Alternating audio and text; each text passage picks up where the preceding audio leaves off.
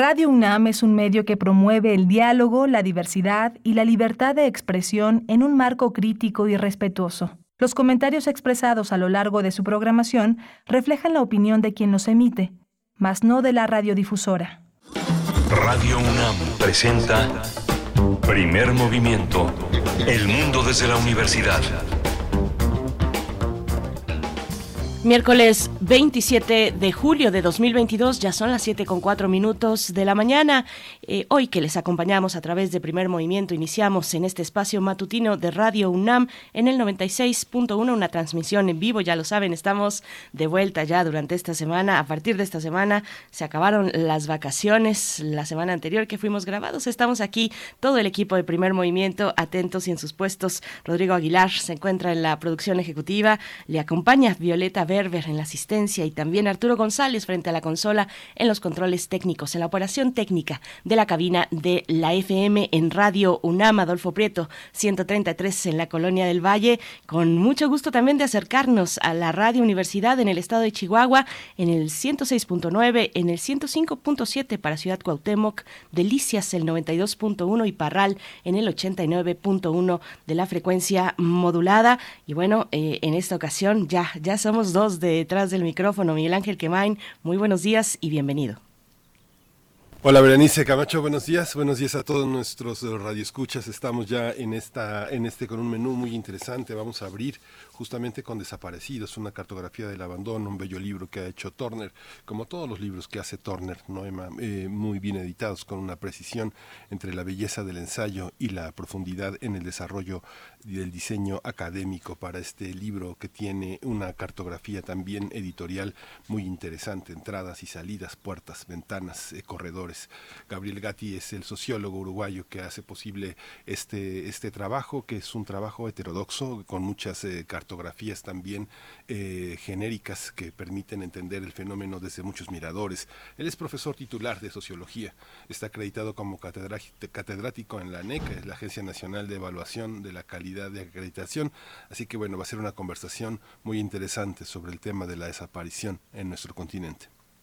Por supuesto, tendremos ese inicio, una recomendación literaria y después, como cada miércoles, las fonografías de bolsillo con Pavel Granados, escritor y director de la Fonoteca Nacional. Escuche nada más este tema que nos propone para hoy, el universo de la música negra. Bueno, ni más ni menos, amplio, amplio, diverso y sumamente rico el universo de la música negra, como lo propone Pavel Granados para todos ustedes esta mañana.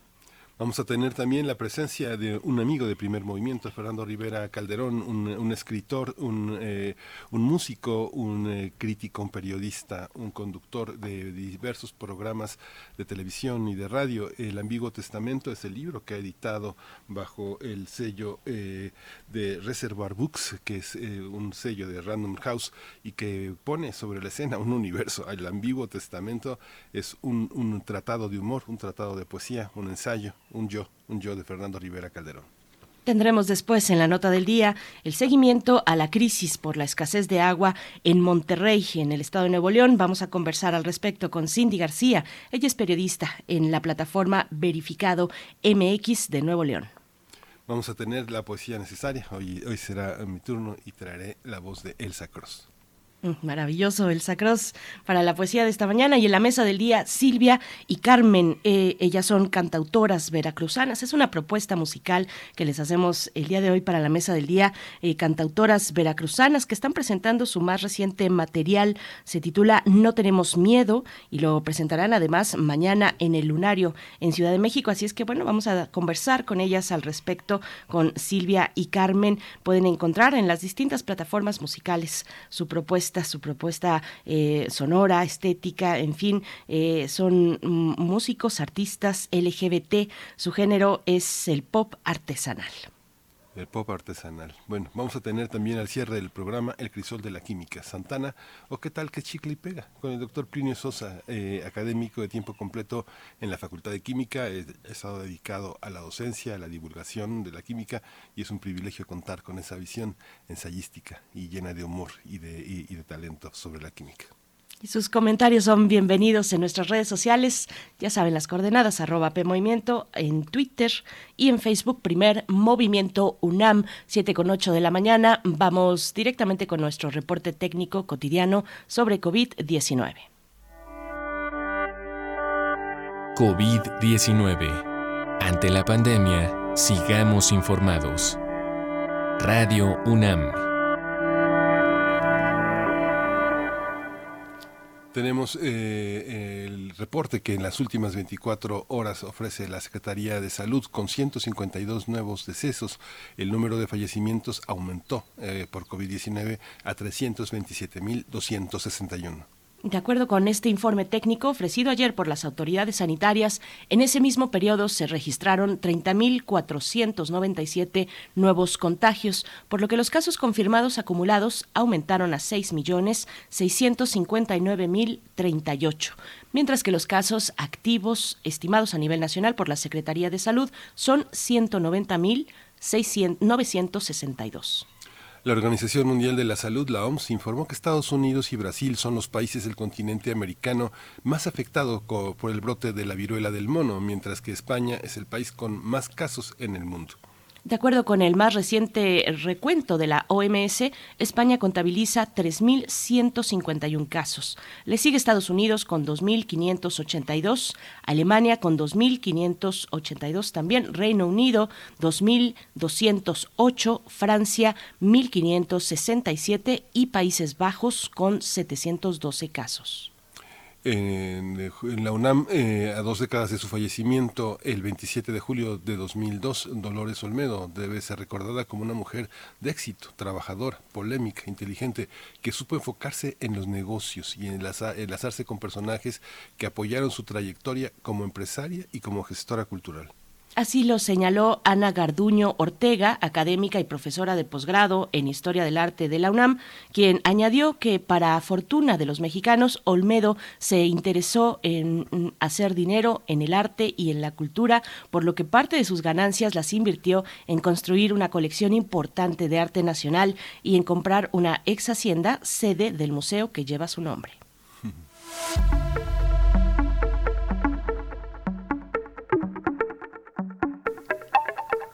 Teatro UNAM eh, hace una invitación a toda la comunidad eh, eh, cercana a la universidad a ver Mujer, la verdad se enreda como un plato de espaguetis, de Queral de Riera, bajo la dirección de Mariana García Franco y Diana Sedano. Va a tener funciones a partir del 28 de julio al 7 de agosto en el Teatro Santa Catarina. Les recordamos que el costo del boleto es de 150 pesos con 50% de descuento a estudiantes, maestros, UNAM, INAPAM, jubilados del ISTE y del IMSS.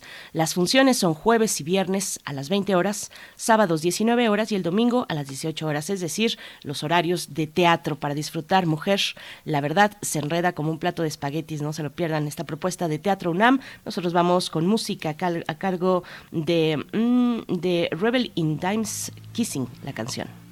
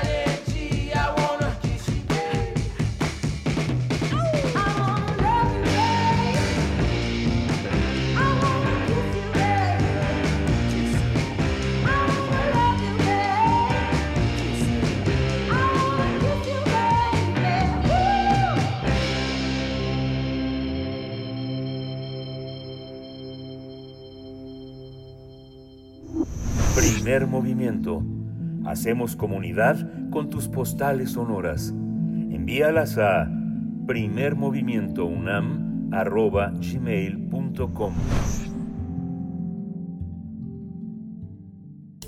Toma nota y conoce nuestra recomendación literaria.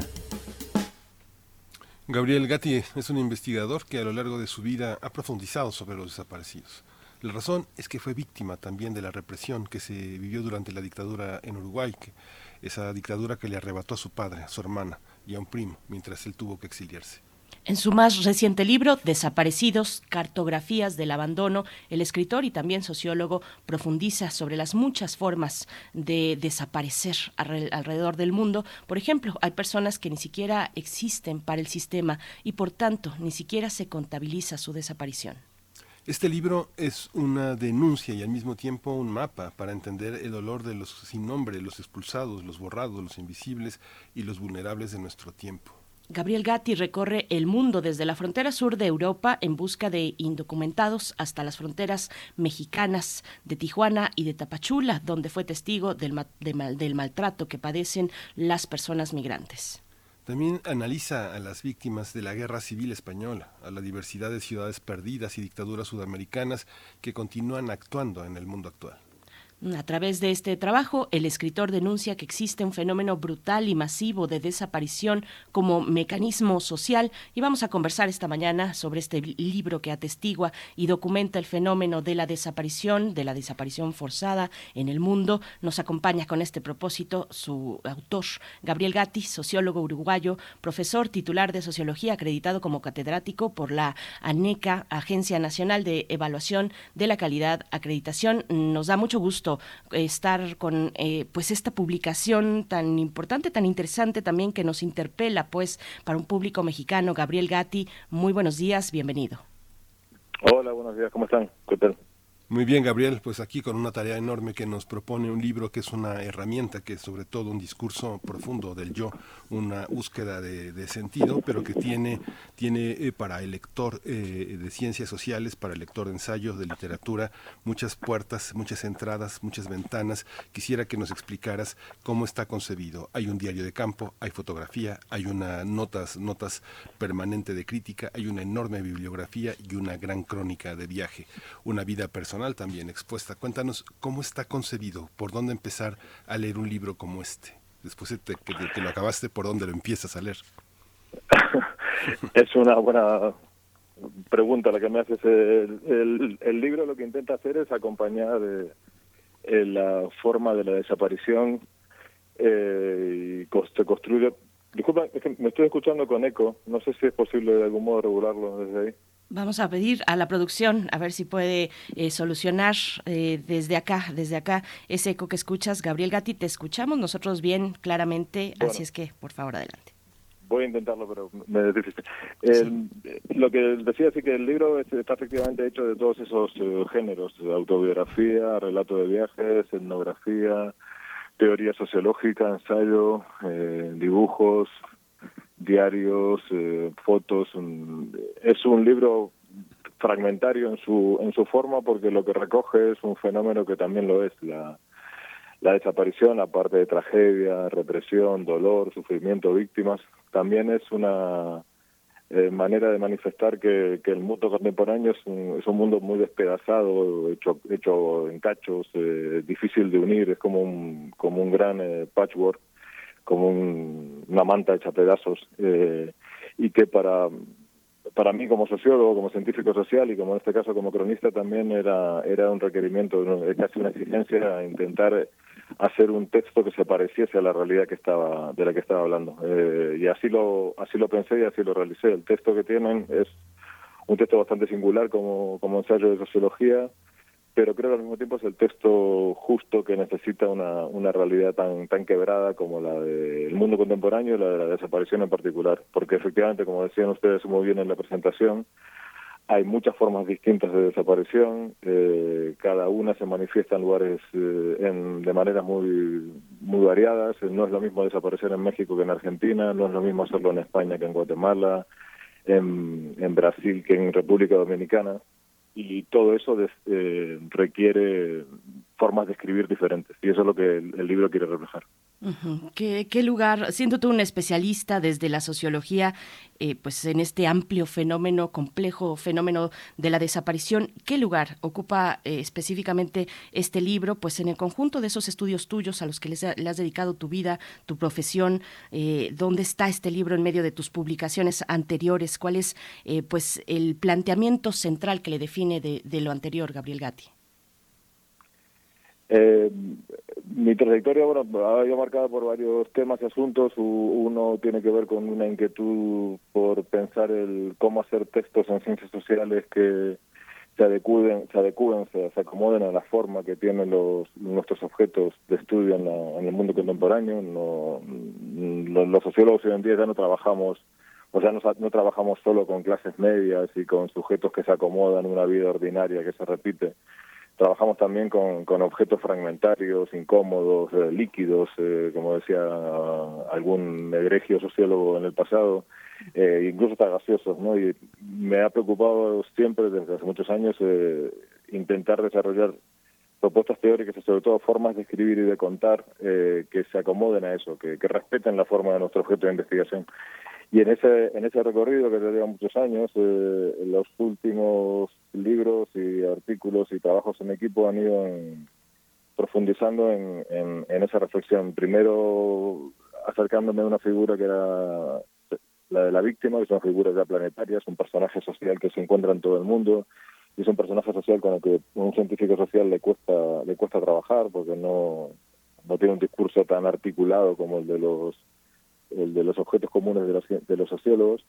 Y en las últimas investigaciones lo que he hecho es trabajar con, con, bueno, con la, desaparición como un fenómeno que también exige mucho al científico social, eh, tanto a nivel metodológico como a nivel teórico, como a nivel sobre todo de escritura, de, de, cómo hacer, de cómo hacer para hacer lo que uno hace contable, ¿no? hacerlo narrable y hacerlo comprensible por parte de otros. La pregunta que me, me ha llevado eh, por las investigaciones en los últimos años es eh, sobre todo la de cómo hacer para contar las cosas que no se pueden contar. Eh, la gente de la que hablamos cuando hablamos de desapariciones hoy en día son sujetos que, que en algunos casos no llegaron nunca a existir, nunca tuvieron registro, nunca tuvieron identidad, nunca nunca fueron reconocidos ni siquiera como personas, y en algunos casos ni siquiera como humanos. Entonces, contar eso, narrar eso, darle a ese a eso que no tiene registro, algún registro desde las ciencias sociales, es la pregunta de fondo y este libro, el último, Desaparecidos, es, eh, al menos hasta ahora, lo el que mejor resuelve esa pregunta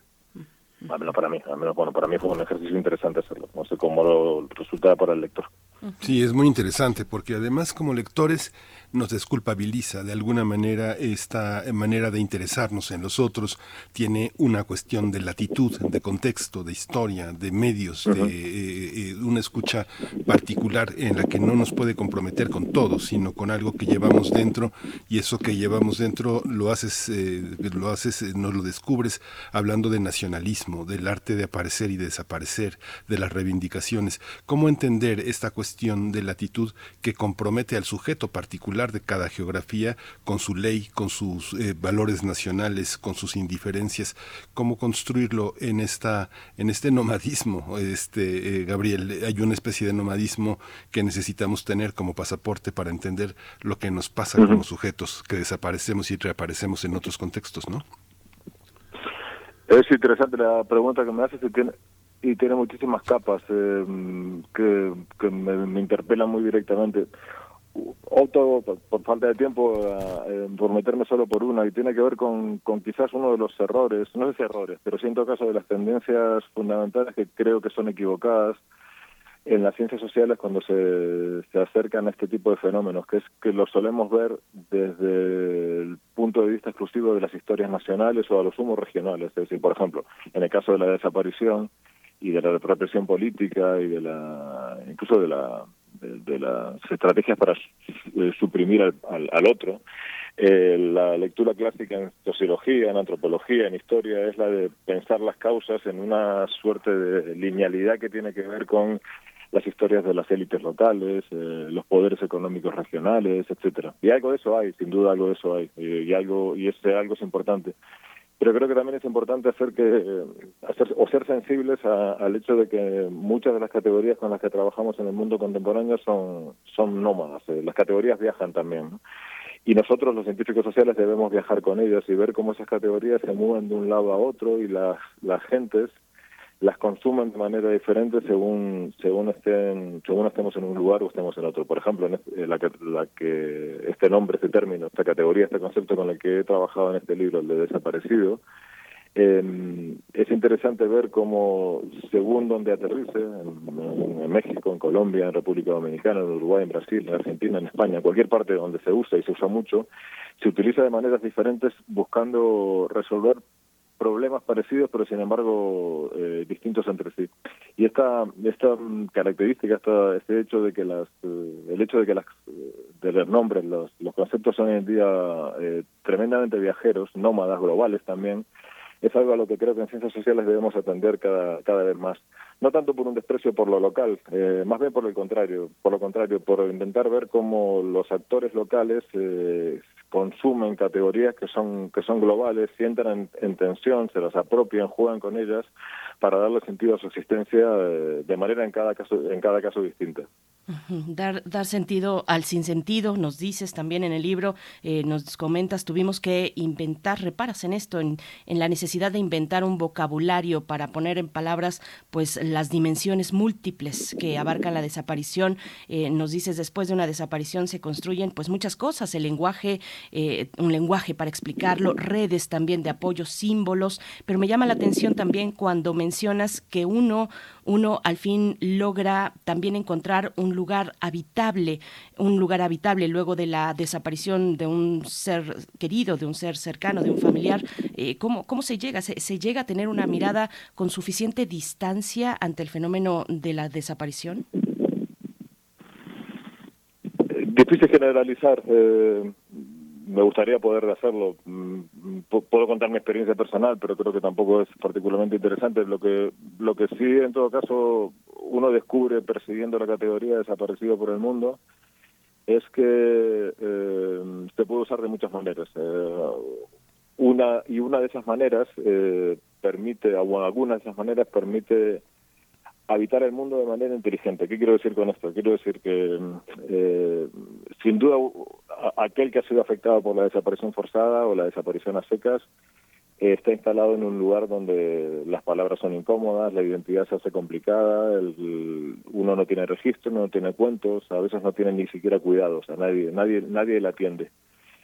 Eh, pero si uno rasca un poco más, eh, puede observar que, aunque eso que acabo de decir es cierto, también alrededor de, esa imposibilidad de construir las cosas de manera normal o de manera convencional o de manera ordinaria, eh, las gentes, siempre de manera distinta, elaboran estrategias para eh, hacer del sinsentido un lugar donde se, se puede estar, eh, se puede vivir, se puede estar con otros, se puede estar incluso de manera de manera inteligente y de manera pensable. Creo que lo que tenemos que hacer, vuelvo un poco a mi rol en este caso de profesor de universidad o de, investigador en ciencias sociales o de etnógrafo, o de cronista o de ensayista, no sé, de todo eso, creo que lo que tenemos que hacer en, desde ese lugar es intentar ser respetuosos con eso. ¿Qué quiero decir con esto? Decir que frente a la tendencia que solemos tener o que teníamos hasta ahora cuando nos acercábamos al dolor de los demás, que es intentar eh, curarlo, eh, corregirlo, eh, incluso hasta poner un parche para que la vida de esa gente que sufre sea mejor, a veces quizás lo que toca hacer es este, intentar entender qué estrategias se desarrollan en esos lugares para vivir, aunque uno sepa que esa vida no, no sea una vida como la, la vida que todos creemos que debe ser. Porque, hay, porque ahí, pese a todo eso, se habitan.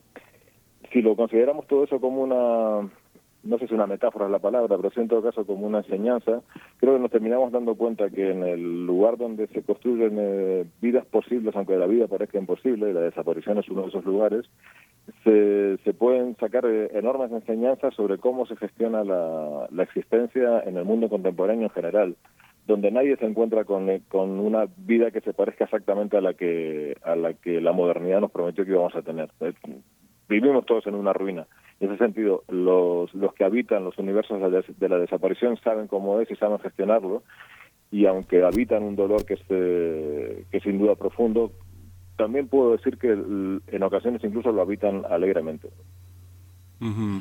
Es eh, muy interesante eh, también, en Gabriel, cómo hay una parte de eh, que eres parte del mundo de la desaparición. Y es muy interesante cómo una, una, una vecilla, una golondrina te acompaña, es una semilla que es una forma de ti mismo, una forma femenina y muy creativa, que es Ainara, que es tu hija, que empiezan con 10 años en, en California y que terminan en México, en Tijuana, meses más tarde. ¿Cómo, cómo se construye esa, esa, esa forma de alteridad que uno lo encuentra en la literatura contemporánea, en la sociología. Yo recuerdo con muchísimo amor y muchísima emoción el trabajo de Marshall Berman, Todos los sólidos se desvanecen en el aire, acompañado de un ausente, su hijo de cinco años. En este caso, tu hija de diez está ahí en ese, en ese libro. ¿Cómo, ¿Cómo se construye esa alteridad? Y al mismo tiempo desde una, desde una niña, desde alguien que va a amanecer en otra lengua y en, en varias lenguas y en varias geografías. Un poco que cuentes esa parte tan, tan subjetiva tan eh, yo del libro? Eh, eso salió, salió así, quiero decir. Me, cuesta racionalizarlo. Eh, Ainara, mi hija, que efectivamente eh, se llama, su nombre significa golondrina en euskera, como, como bien has acertado.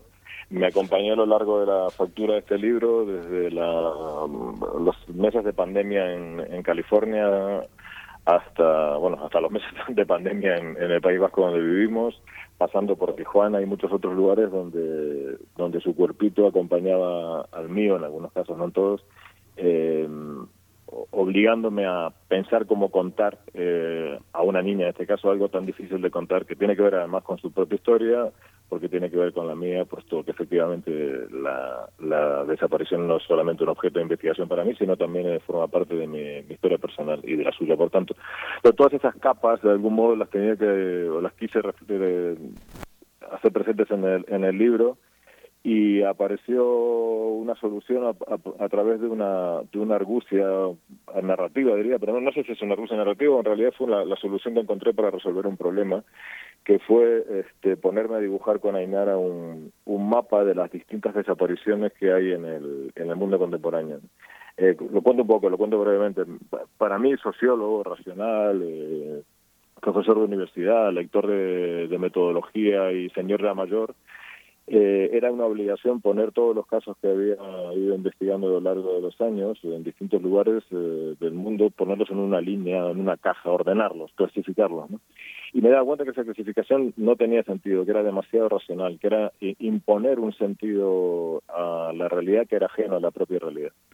En un momento me tuve que poner a trabajar con Ainara al lado porque estaba forzado por la, por la pandemia, todos estábamos en espacios cerrados trabajando demasiado juntos y se me ocurrió como un truco para, para jugar con ella que hiciésemos los dos un mapa. Y al conversar con ella del tema, mm, me, me puso delante de algo que para, para mí era difícil de ver y que para ella, como niña que es, era una evidencia, que era que los que las cosas no son lineales necesariamente, que las causalidades no siempre tienen que ver con, con, con líneas rectas, sino que a veces este, hay cosas que son de orden lógico diferente, que conviven las unas con las otras, y que esa convivencia no necesariamente es, eh, es eh, lucha o pelea, sino que es este incluso hasta colaboración. Ainara, en sus 10 años de geometrías neuclidias, de cabezas muy abiertas, que es lo que todavía tiene, por suerte, ahora tiene 12, es, otra, es otro ser distinto, pero sigue teniendo capacidad de imaginar el mundo de manera muy diferente a un académico, me ayudó a ver que las eh, distintas formas de, de desaparición convivían entre sí hasta colaboraban entre sí para definir un fenómeno que necesariamente se tiene que pensar de manera global, viajera, cambiante, precaria, eh, porque si no, no se entiende. ¿no?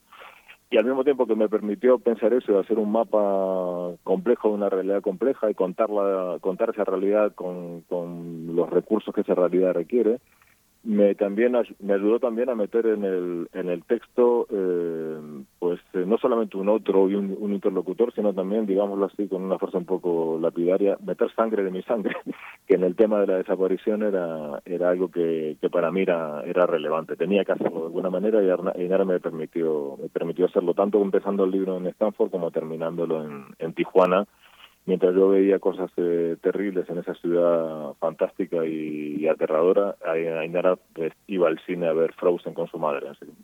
son distintos mundos que conviven y, en este libro también conviven.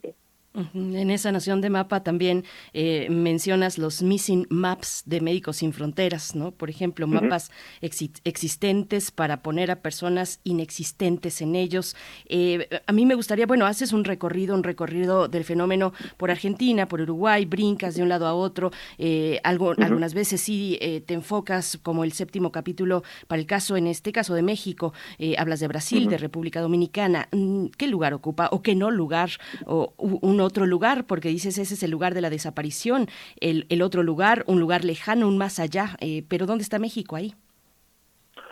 México en este momento está en el centro, sí, eh, terriblemente. Bueno, el centro, eh, incluso más que en el centro, diría que de un fenómeno tan policéntrico como el de la desaparición contemporánea, que tiene, como decía antes, muchas formas y se manifiesta de, mucho, de maneras muy distintas, México está en el centro de varias de esas formas. ¿Por qué ha sido así? Pues supongo que sería requeriría una explicación muy larga. Lo, cierto es que hoy en día si uno piensa en desaparición, es difícil que, México no aparezca en primer lugar. Hace, algunos años, en el momento de la, de la creación de la categoría de desaparecido o desaparición forzada de personas, el caso que uno manejaba siempre de Argentina, ¿no? Eh, y, su la poderosa iconografía que produjo Argentina con las madres de Pasa de Mayo, los pañuelos y algunos lemas que todavía se usan hoy, donde están con vida los queremos, etcétera.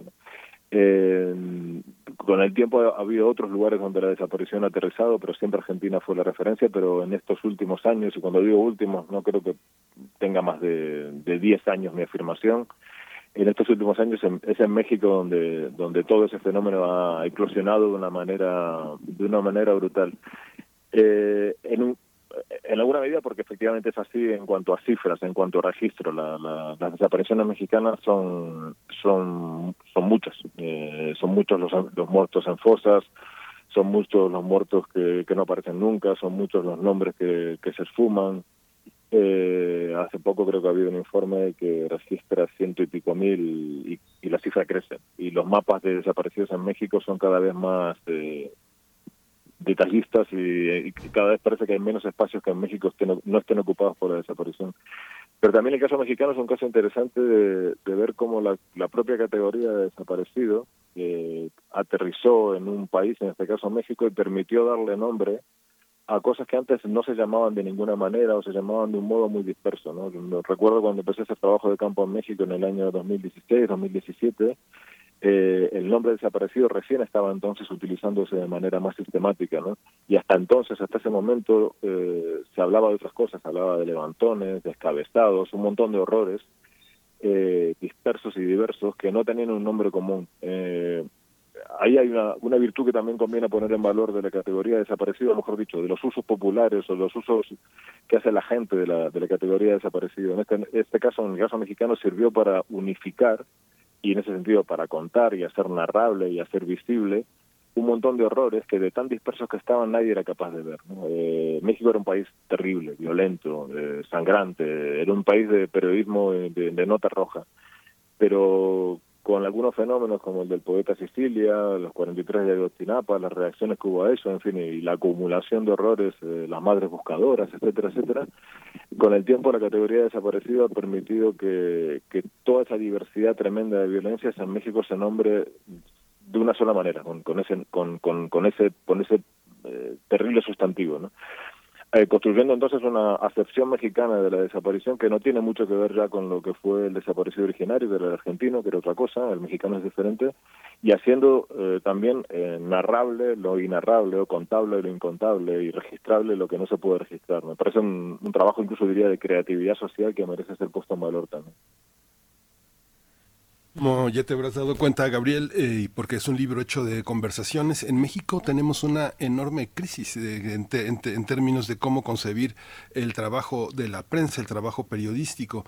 Y algo que hace tu trabajo justamente es eh, poner, poner calma, poner visibilidad en la duración del trabajo periodístico. ¿Qué sobrevive de la, de la mirada del reportero, del cronista, del investigador?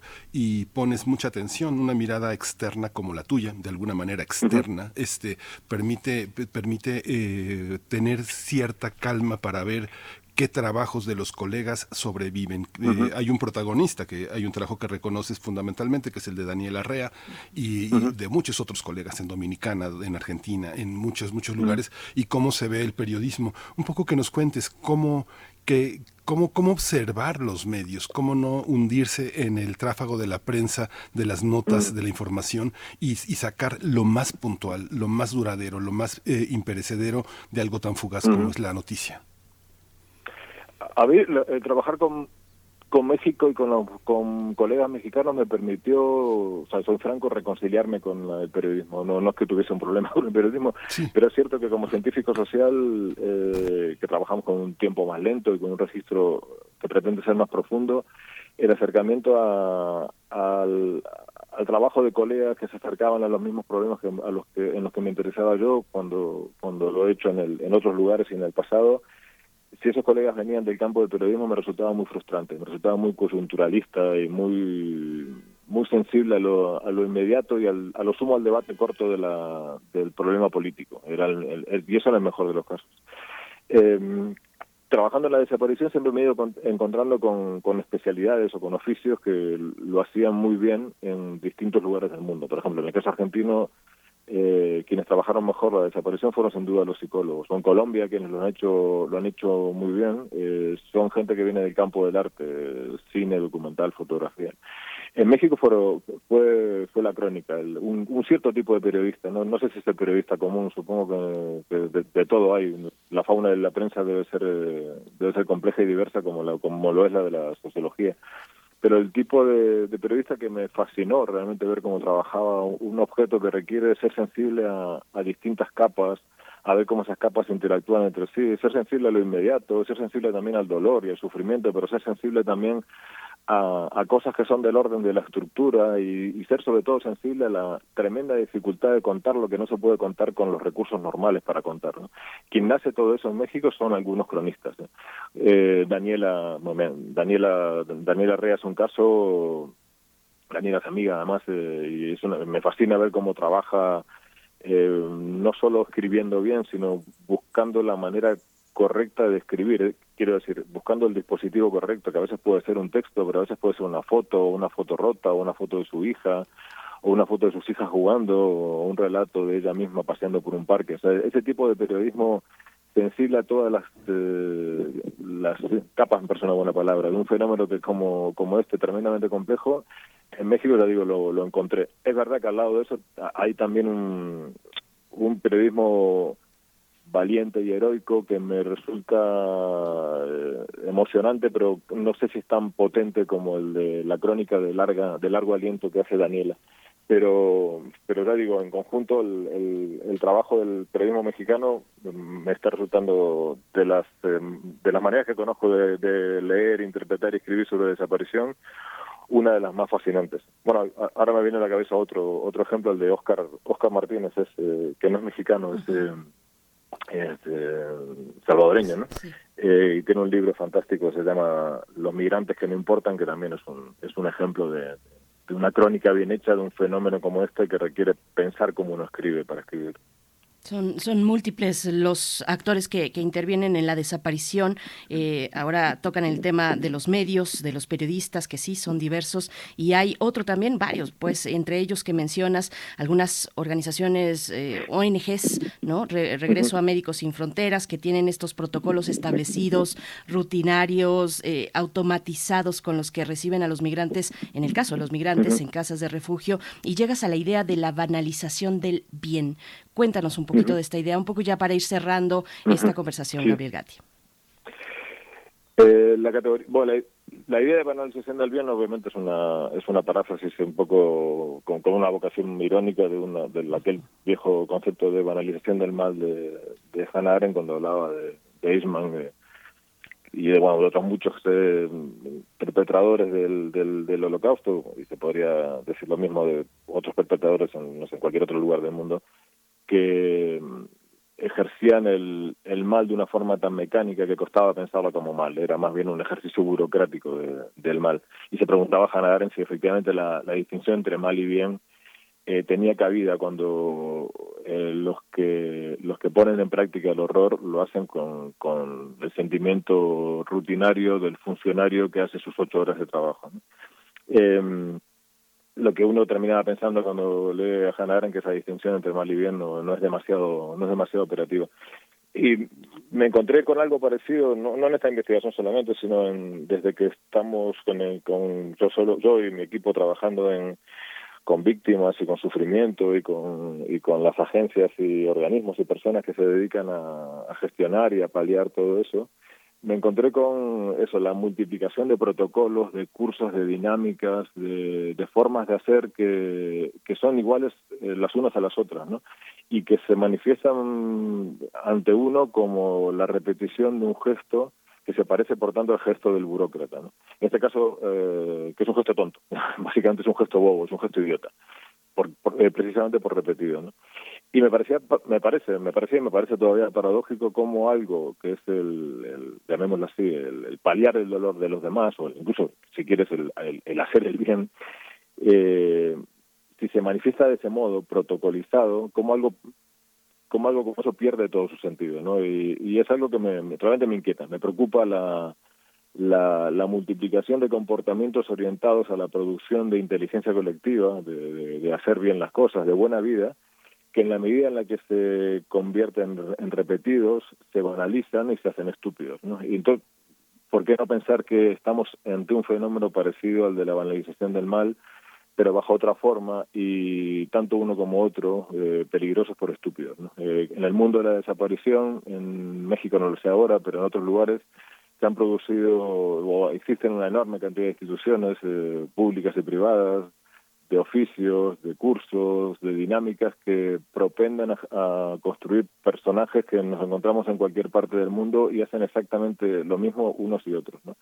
esa multiplicación de comportamientos genera, tiene efectos prácticos y multiplicación de comportamientos iguales, digo, tiene efectos prácticos que en algún caso son positivos, eh, pero tiene otro efecto a largo plazo que es el, de la multiplicación de estupidez, con el que creo que tenemos que ser eh, precavidos y estar eh, con el ojo atento para ser, si es necesario, críticos, como acabamos de hacerlo ahora.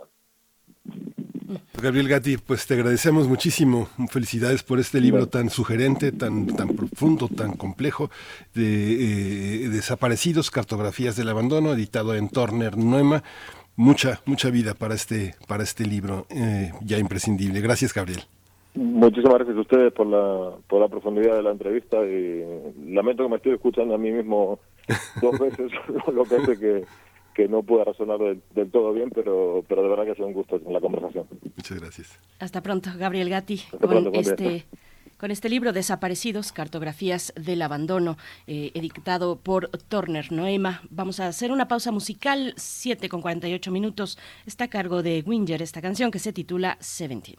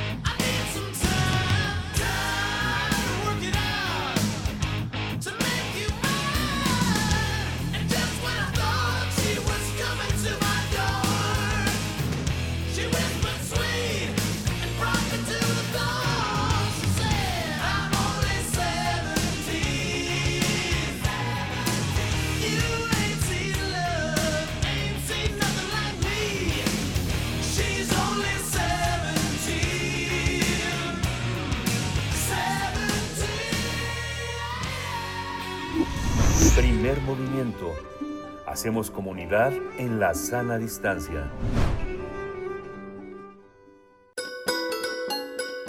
Fonografías de bolsillo. El universo de la música negra, ese universo amplio, rico, extenso, es del que hablará en esta mañana en las fonografías de bolsillo Pavel Granados, escritor y director de la Fonoteca Nacional. Querido Pavel, muy buen, muy buen día, buen miércoles, ¿cómo estás? Bienvenido. Bere, Miguel Ángel, contento de escucharlos. Igualmente, Pavel, buenos días, bienvenido. Buenos días, muchísimas gracias. Oigan, le puse un nombre tan ambicioso que naturalmente no voy a decir nada, ¿verdad? Pero no importa, lo voy a intentar porque es un...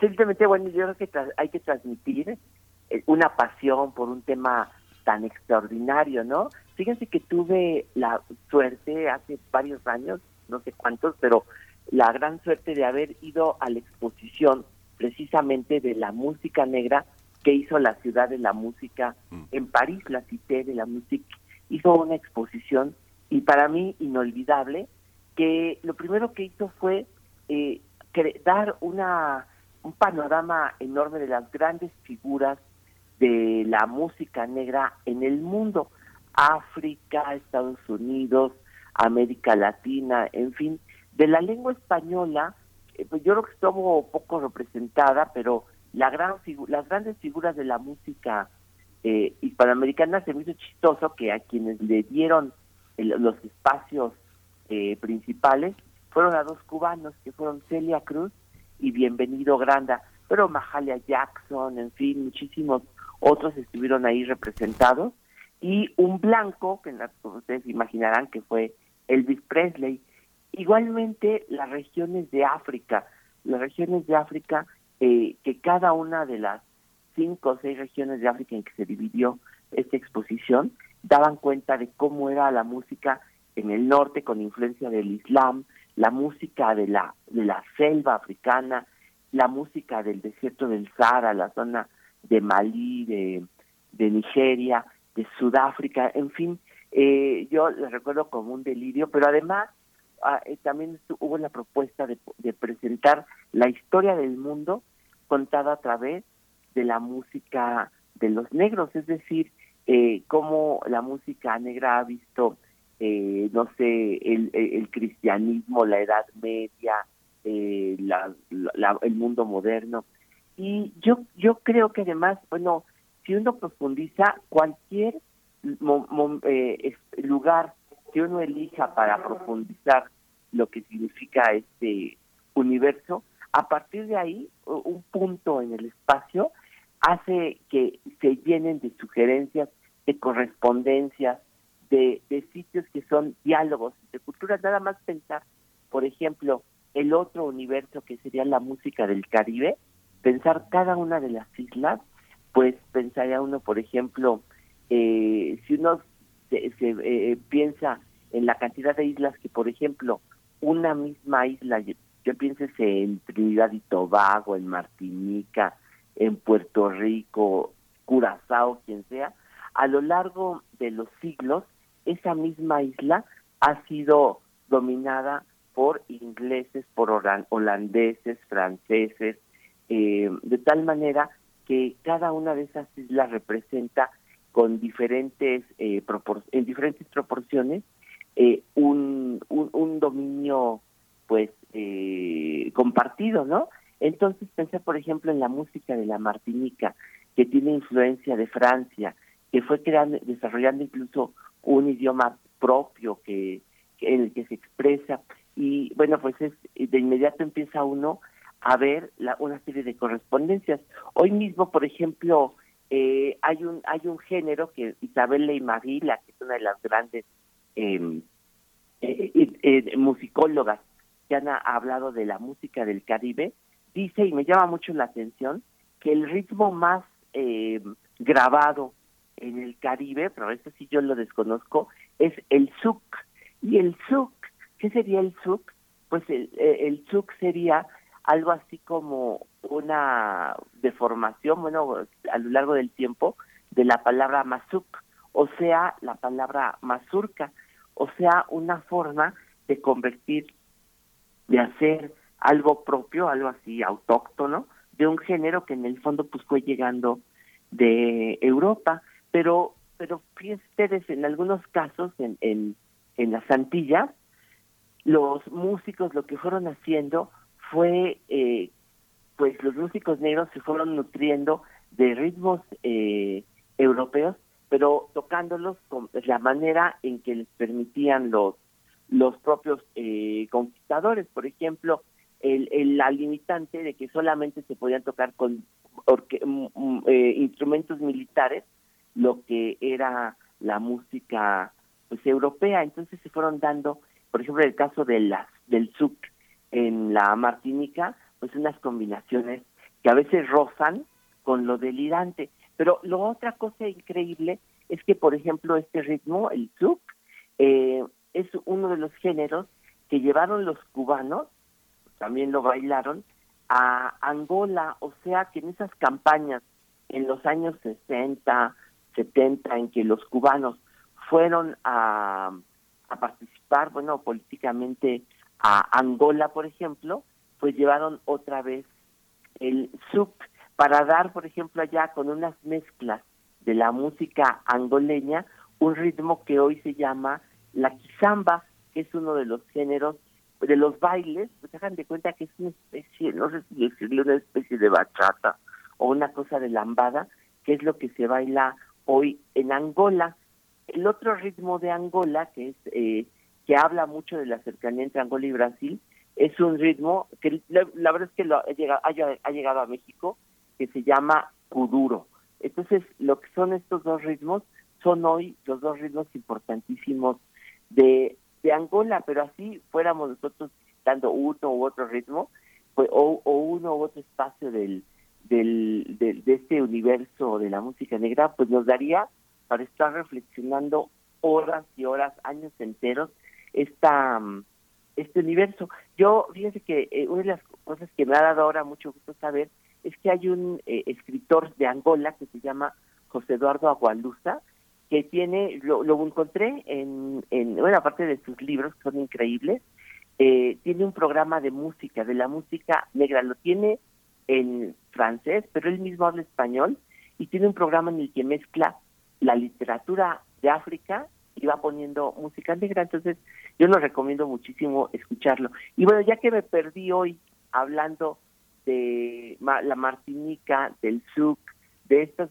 relaciones, Fíjense que hace unos días, así buscando, me encontré con un pianista que se llama Marius Cultier, que vivió de 1942 a 1985 y en los años 60 hizo una música increíble, que es lo que traje hoy. Es precisamente este ritmo, el zouk, que es, pero interpretado por este músico de la Martinica, que es Marius Cultier, y es el que traje pues para compartir ya, ojalá pueda yo pronto hablar, seleccionar otro punto de la música negra y traer a ver qué sale, a ver qué podemos compartir en estas fonografías de bolsillo. Pues muy, muy buen inicio, buenas pinceladas que nos acercan, ojalá a próximas entregas a este gran universo de la música negra. Querido Pavel, te agradecemos, te deseamos lo mejor esta semana y nos encontramos en ocho días. Nos vemos, hasta luego, Veré. Hasta luego, Pavel. Eh, nos despedimos también de la Radio Universidad de Chihuahua con esta, con esta entrega. Nos escuchamos mañana de 8, de 7 de la mañana a 8 y de 6 a 7 en el horario local. Así que bueno, váyase un pequeño gatito. ¿Nos vamos a ir con música? Ya está la música. Vamos y después al corte. Vamos.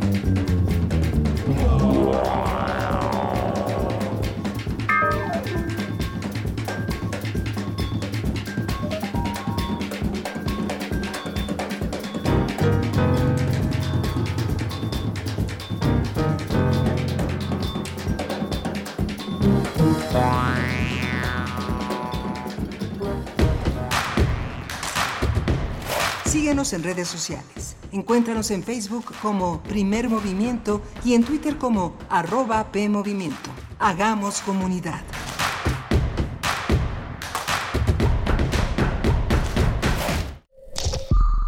Es muy tedioso hacer siempre lo mismo. No dejes que el aburrimiento apague tu imaginación. Escucha Escaparate 961 con los eventos culturales del momento. Viernes a las 15:15 horas por Radio UNAM. Entretenimiento y cultura. Radio UNAM. Experiencia sonora. Vamos a tomar las ondas con la misma energía con que tomamos las calles.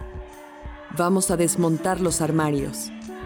Vamos a deconstruir el patriarcado. Y sí, lo vamos a tumbar. Violeta y oro. Todas las voces. Todos los domingos a las 11 de la mañana por el 96.1 de FM y radio.unam.mx. Radio UNAM. Experiencia sonora. ¿Por qué es valioso tramitar tu INE si cumpliste 18 años? Porque es muy importante que mis valores se vean reflejados en las decisiones de mi país. Porque por fin mi voz va a contar. Porque ya es tiempo de tomar mis propias decisiones. Ya puedo tomar decisiones, ya puedo votar. Así empecé mi cumpleaños, yendo por mi INE. Si ya cumpliste 18 años, ve al módulo del INE y tramita tu credencial. Haz tu cita en INE.mx o llama a INETEL 804-33-2000. Mi INE es valioso porque me identifica y nos une. INE. Mafioso, narco, cocinero, buchona, dealer, mula. No importa cómo te disfraces para traficar o meterte drogas químicas, de todas formas te destruyes. La sangre de las drogas nos mancha a todos. Mejor métete esto en la cabeza. Si te drogas, te dañas. Si necesitas ayuda, llama a la línea de la vida, 800-911-2000. Para vivir feliz, no necesitas meterte en nada.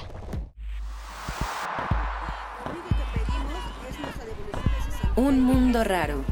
Posverdad, voz pandemia y voz patriarcado. Una producción de Radio UNAM y la Unidad de Investigaciones Periodísticas de Cultura UNAM. Lunes, 12 del día. 96.1 FM. Experiencia sonora. Queremos escucharte. Llámanos al 55 36 43 39 y al 55 36 89 89. Primer movimiento. Hacemos comunidad. Hola, buenos días. Ya son las 8 de la mañana con 4 minutos. Está Arturo González en los controles técnicos. Está Rodrigo Aguilar en la producción ejecutiva. Violeta Berber en la asistencia de producción. Y allá en Morelia, Michoacán, la radio Nicolaita a todo lo que da de 8 a 9 en primer movimiento en esta sincronía que tenemos todos los días de lunes a viernes. Mi compañera Berenice Camacho al frente del micrófono en esta conducción. Berenice, buenos días. Buenos días, Miguel Ángel Quemain. Ya también algunos radioescuchas en redes sociales te dan la bienvenida de vuelta luego de las vacaciones y luego de estos dos días, pues ya estamos con equipo completo, con equipo completo en primer movimiento, así nos dice Flechador del Sol. Eh, dice saludos, Miguel Ángel Quemain. Ahora sí, el equipo está completo. José Luis Méndez nos comenta qué buena selección musical la de la producción esta mañana. Deberían postear el Now Playing. Pues sí, eh, yo creo que sí se puede por ahí poner tal vez la mm, lista musical en Spotify, no lo sé, pero bueno, vamos a, vamos a ver, vamos a, revisar esa posibilidad. José Luis Méndez, gracias. Refrancito también nos dice, buen día, empezando el miércoles con las fonografías de bolsillo y la música tan maravillosa que es básicamente el origen de prácticamente toda la música, que es la música negra. Pues sí, eh, qué, qué, buena selección musical nos trajo Pavel Granados, eh, una buena propuesta de música negra eh, de Zuc, de Zuc nos comentaba. Bueno, un recorrido que por el tiempo es muy breve, pero que ojalá tengamos más entregas adelante. Eh, bueno, pues hay varios comentarios respecto a la propuesta musical de Pavel Granados, con quien acabamos de conversar en la hora anterior, escritor y director de la Fonoteca Nacional, para quienes se vayan conectando o eh, enlazando eh, a esta transmisión que también se pues llega llega hasta Radio Nicolaita Morelia en el 104.3 de la frecuencia modulada. Saludos por allá y pues aquí estamos Miguel Ángel todavía dos horas por delante. Sí, ya desgraciadamente no, no pudimos comentar eh, con Pavel Granados porque yo sé que hubiera, hubiera reaccionado a este comentario, que eh, finalmente un, un, gran colega, un gran amigo, un gran maestro que fue Jaime Almeida, le dedicó varias, eh, varios momentos a la música negra en México y hizo una antología de ver, verdaderos...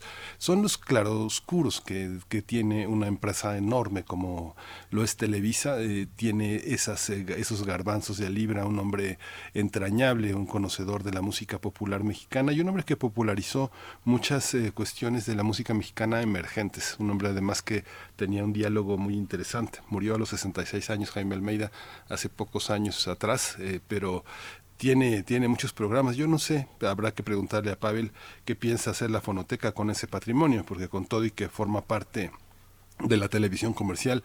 Jaime Almeida fue un colega muy querido, muy culto, un enorme, un enorme lector, un conocedor con una, con una, este, con una fonoteca enorme, este, una cantidad de discos, este, un pepenador. Él mismo se decía que era un pepenador de la, de la música popular y bueno, la música negra mexicana está muy bien representada en los eh, programas que hizo Jaime Almeida, específicamente monográficos dedicados a, la, a los orígenes eh, de la negritud en México. Muy interesante. Sí, de este lado, ahora Pavel Granado se enfocó, de este lado del, del globo terráqueo me refiero, eh, se enfocó en las Antillas, pero sí, estaría muy interesante que nos pudiera comentar al respecto en una próxima entrega, Pavel Granados en las fonografías de bolsillo. Y bueno, nosotros mm, aquí por delante tenemos otra recomendación literaria, una recomendación literaria luego de la que tuvimos esta mañana, de verdad un libro muy interesante, el de Desaparecidos, cartografías del abandono de Gabriel Gatti, con quien estuvimos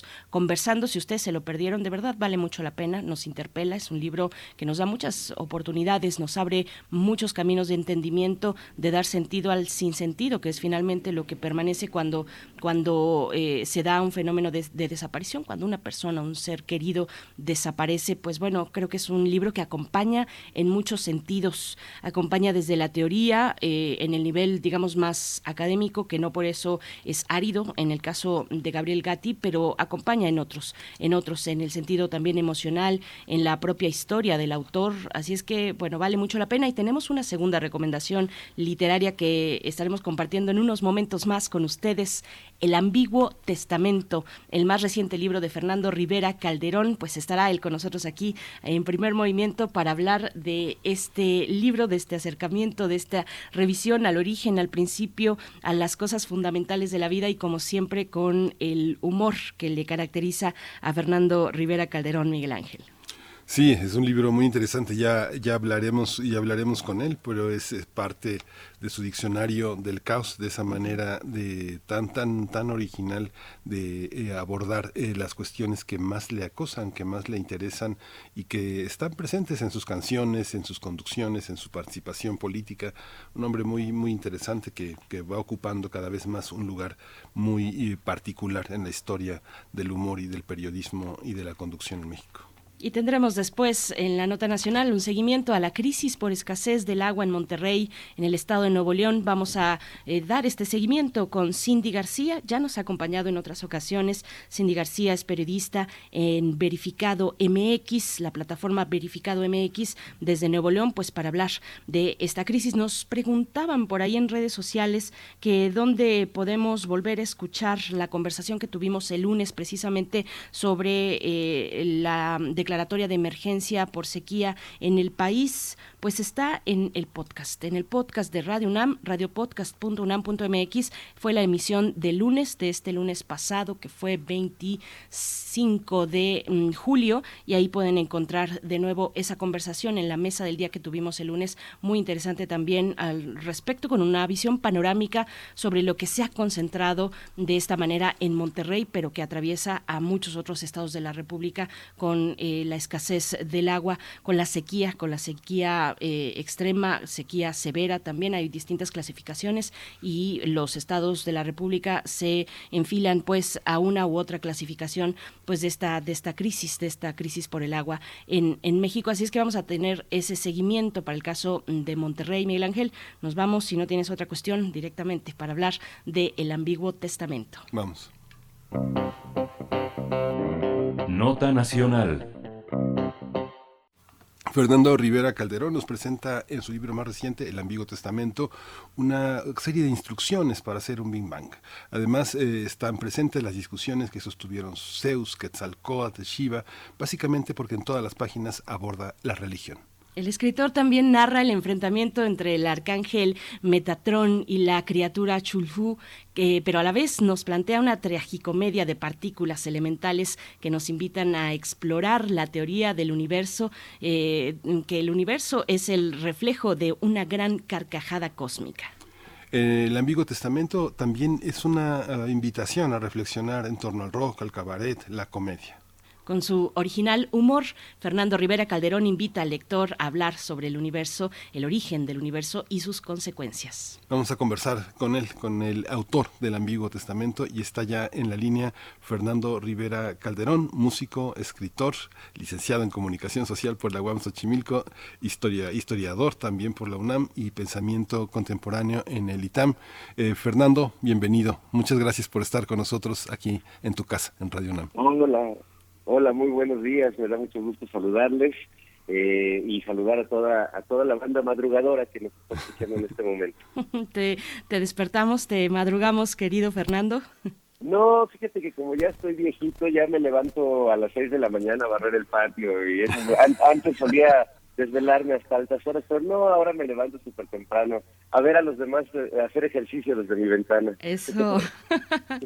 Ejercicio visual y decir algún día tal vez, pero bueno, este libro, Fernando Rivera Calderón, el, el Ambiguo Testamento, por donde se le vea es un libro tuyo, por supuesto, o sea, estéticamente es un libro tuyo. Yo quisiera para empezar decir que la primera vez que lo tomé en mis manos, lo primero que vi, lo primero que me saltó a la vista, la portada, la portada eh, que para mí es un guiño a Monty Python, pero tú dinos, y no a al sentido de la vida, que tendría tal vez más eh, afinidad por el contenido del mismo libro, sino a la vida de Brian, por ahí, y, a ver, a ver qué nos dices tú, pero yo le encuentro pues un guiño, un homenaje tal vez, tal vez me equivoco, cuéntanos.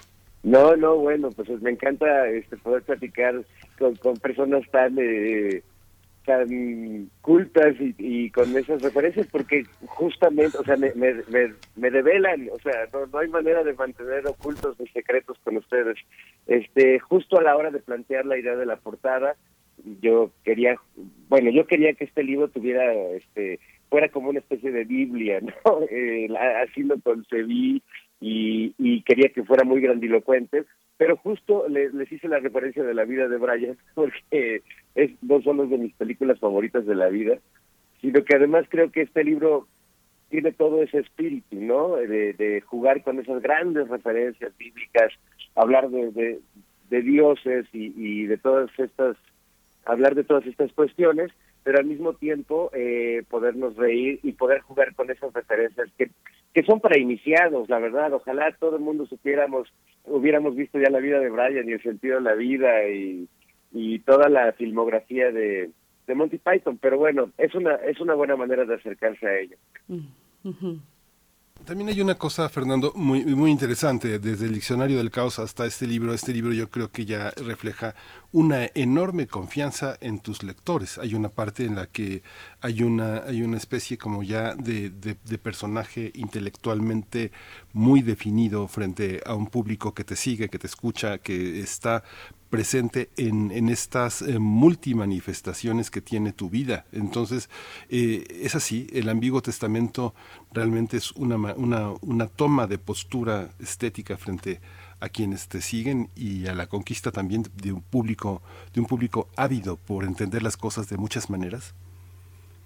Sí, bueno, eh, a, a, mí me gusta mucho lo que lo que sucede eh, de entrada con, con mi editorial, porque es un libro curioso, es un libro extraño, es un libro que, maneja muchos géneros, desde géneros periodísticos hasta hasta mm, cuestiones más poéticas. Eh, hay una confianza ya de mis editores, porque también creo que eh, yo comencé a escribir muy joven, desde los 16, 17 años empecé a publicar en el, en el extinto periódico El Nacional y me ha tocado explorar muchos, muchos géneros a lo largo de la vida. Empecé escribiendo crónicas de lucha libre, pero luego eh, estuve un rato trabajando como guionista en, en una editorial que hacían estos como sensacional de traileros y de luchadores. Hice guiones, luego hice guiones de radio y guiones de televisión y escribí teatro cabaret. Entonces, creo que el, gran aprendizaje de todo eso pues me ha, me ha dado una especie de estilo que más bien es como eh, abrevar de cualquier género sin, sin ningún temor. Yo también, como bien dices, he agarrado confianza de mi propia manera de escribir. Ya no, ya no, ya no me preocupa el qué dirán incluso mis contemporáneos escritores, porque siento que lo que yo hago no no tiene nada que ver con lo que hacen mis contemporáneos, ¿no? De entrada creo que soy parte de una generación que no tiene mucho sentido del humor a la hora de entrarle a la literatura y a mí el sentido del humor me parece indispensable, ¿no? En este libro es el gran pegamento entre los conceptos religiosos eh, y los conceptos científicos. Y pues eso lo agradezco mucho porque ya bien dices es un pacto de complicidad con los lectores y afortunadamente con mis editores también. Eh, a ver, ahí, bueno, hay un largo camino de intereses diversos tuyos, Fernando Rivera Calderón, eh, intereses sobre la ciencia, la filosofía, la poesía, la música, etcétera, etcétera, etcétera, que los expresas en múltiples formatos, en televisión, en radio, en cabaret también en su momento. Eh, para este libro, claro que el referente inmediato es el Diccionario del Caos, que ya lo has mencionado, y también Miguel Ángel. Es decir, hay un largo camino recorrido que uno puede ir revisando, pero, pero aún así sí te quiero preguntar cómo fue la investigación. ¿Cómo fue, no la investigación, pero sí la inspiración, los caminos? Hay mucho de filosofía. Le encuentro por ahí reflexiones muy del tipo presocrática de, de Parménides, por ahí también algún Zenón de Lea, ¿no? Esta cuestión de la flecha que nunca se mueve, cuestiones sobre el ser, ¿no? Parménides eh, de Dios, sobre la ciencia, la física, la filosofía. Cuéntanos un poco cuáles son esos, cuáles fueron esos caminos, aunque ya con ese bagaje y ese camino recorrido amplio, pero para llegar precisamente al Ambiguo Testamento, Fernando? Pues mira, yo creo que hay tres, tres como rutas, una santísima trinidad de rutas de este libro. La, una sin duda pues es sí, las lecturas que me han apasionado desde hace mucho tiempo y que tienen que ver con temas de filosofía, de ciencia y de religión, de mística, ¿no? Me encanta, me encanta eh, desde hace muchos años abocarme a la lectura de esos textos y eh, relacionarlos siempre con los temas científicos. Esto además desde hace años que soy amigo de Pepe Gordon, pues ha sido una maravilla porque es un gran divulgador de la ciencia y me ha permitido no solo entrarle a temas eh, a veces un poco crípticos, sino que me ha acercado a grandes científicos eh, como Miguel Alcubierre, eh, como Gerardo Herrera, que pues ya eh, uno, uno toca ahí el conocimiento desde muy cerca y me encanta. Eh, pienso en Opus Nigrum de Margarita Yourcenar, eh, en esta novela donde ella toma varios personajes como Giordano Bruno y los, los convierte en su personaje que es Zenón y, y que tiene toda esta sed y esta curiosidad de, conocimiento que me parece eh, genial, ¿no? Genial. Otra de las rutas, pues creo que es mi, propia eh, vivencia del, del apocalipsis los últimos años, ¿no? Eh, sobrevivir a dos terremotos que caen el mismo día, así como, como un conjuro bíblico, y a una pandemia, y a las crisis económicas, y a las 20 mudanzas que he tenido en los últimos años, y todo eso, pues es, es este como que sentía que escribir sobre el apocalipsis, que había sido uno de mis temas favoritos en la vida, pues ya no tenía sentido porque ya lo estábamos viviendo. Y mi manera de agarrarme un poco a, a, a, la vida y a la fue a través de, de, escribir sobre el origen de todo, el origen del mundo, el origen del amor, el origen de, de el, acto creativo de Dios, ¿no? Cuando Dios está frente al universo en blanco y tiene pánico a comenzar su obra, es, decir, todo eso. Y la última, mi experiencia ya íntima personal como, como habitante emocional de este momento en el mundo, donde siento que vivo enfrascado en, en principios, eh, mis relaciones a veces amorosas son así como puro principio y luego las historias ya no siguen y veo que no solo me pasa a mí, sino que nos pasa a muchas personas, ¿no? Vivimos atrapados en esa satisfacción inicial y nos resistimos a que la historia se siga contando en cierto momento y me pareció también una buena manera de auto no autoflagelarme, pero sí autorreconocerme en, en eso eh, y tratar de salir, ¿no? De, ese eterno retorno al principio. Mm. Una parte, Fernando, que es muy, muy interesante cuando te preguntaba el tema, el tema de la confianza en los lectores, también es un tema eh, de la confianza en, en, en, la cultura generalizada, en todo lo que hemos absorbido sin darnos cuenta y queriendo con toda la intención. Eh, cuando tú nos dices, ay, qué cultos, voy a hablar con dos personas cultas, en realidad estás hablando de ti, en realidad estás hablando de lo que somos, eh, lo que tenemos de espejo, de lo que tú eres, porque somos universitarios. Pero es un libro sin esas pretensiones documentales sobre el origen de las cosas. Pienso, Fernando Rivera Calderón, qué jesuita, ¿no? Ser visto, me miras, luego existo, ese fragmento que las cosas quieren que las veas, las estrellas siguen brillando después de muertas para que puedan ser admiradas. Hay una, hay una heterogeneidad en tu libro que invita a quien sabe y a quien no sabe que sabe a, indagar sobre el origen de muchas cosas que, que nos pertenecen a todos. ¿Cómo, cómo, cómo lo pensaste? ¿A qué, a qué, a qué te parece el tuyo? ¿Qué libro, en qué libro estás pensando para, para hacer un libro como este, Fernando? Pues estoy pensando en el Antiguo Testamento realmente, porque me fascina eh, la idea de ese viejo y gran libro que nos ha acompañado durante tantos eh, siglos y que ha sido versionado, traducido, traicionado, eh, y, y, que me encanta, porque cuando era niño pues eh, que tenía iba al catecismo y eh, estaba en una escuela de hermanos maristas pues la Biblia era un libro que eh, estaba escrito por Dios no era lo que te decían cuando preguntabas quién había escrito la Biblia. Y cuando descubres realmente cómo se fue escribiendo la Biblia y este proceso maravilloso de muchas manos y muchas voces eh, algunas completamente contrapuestas no eh, yo pienso siempre en el Eclesiastés, que me parece como si Ciorán se hubiera colado al, Antiguo Testamento, y me, me gusta mucho pensar en eso, solo que en vez de hacerlo eh, a lo largo de los siglos con muchas voces,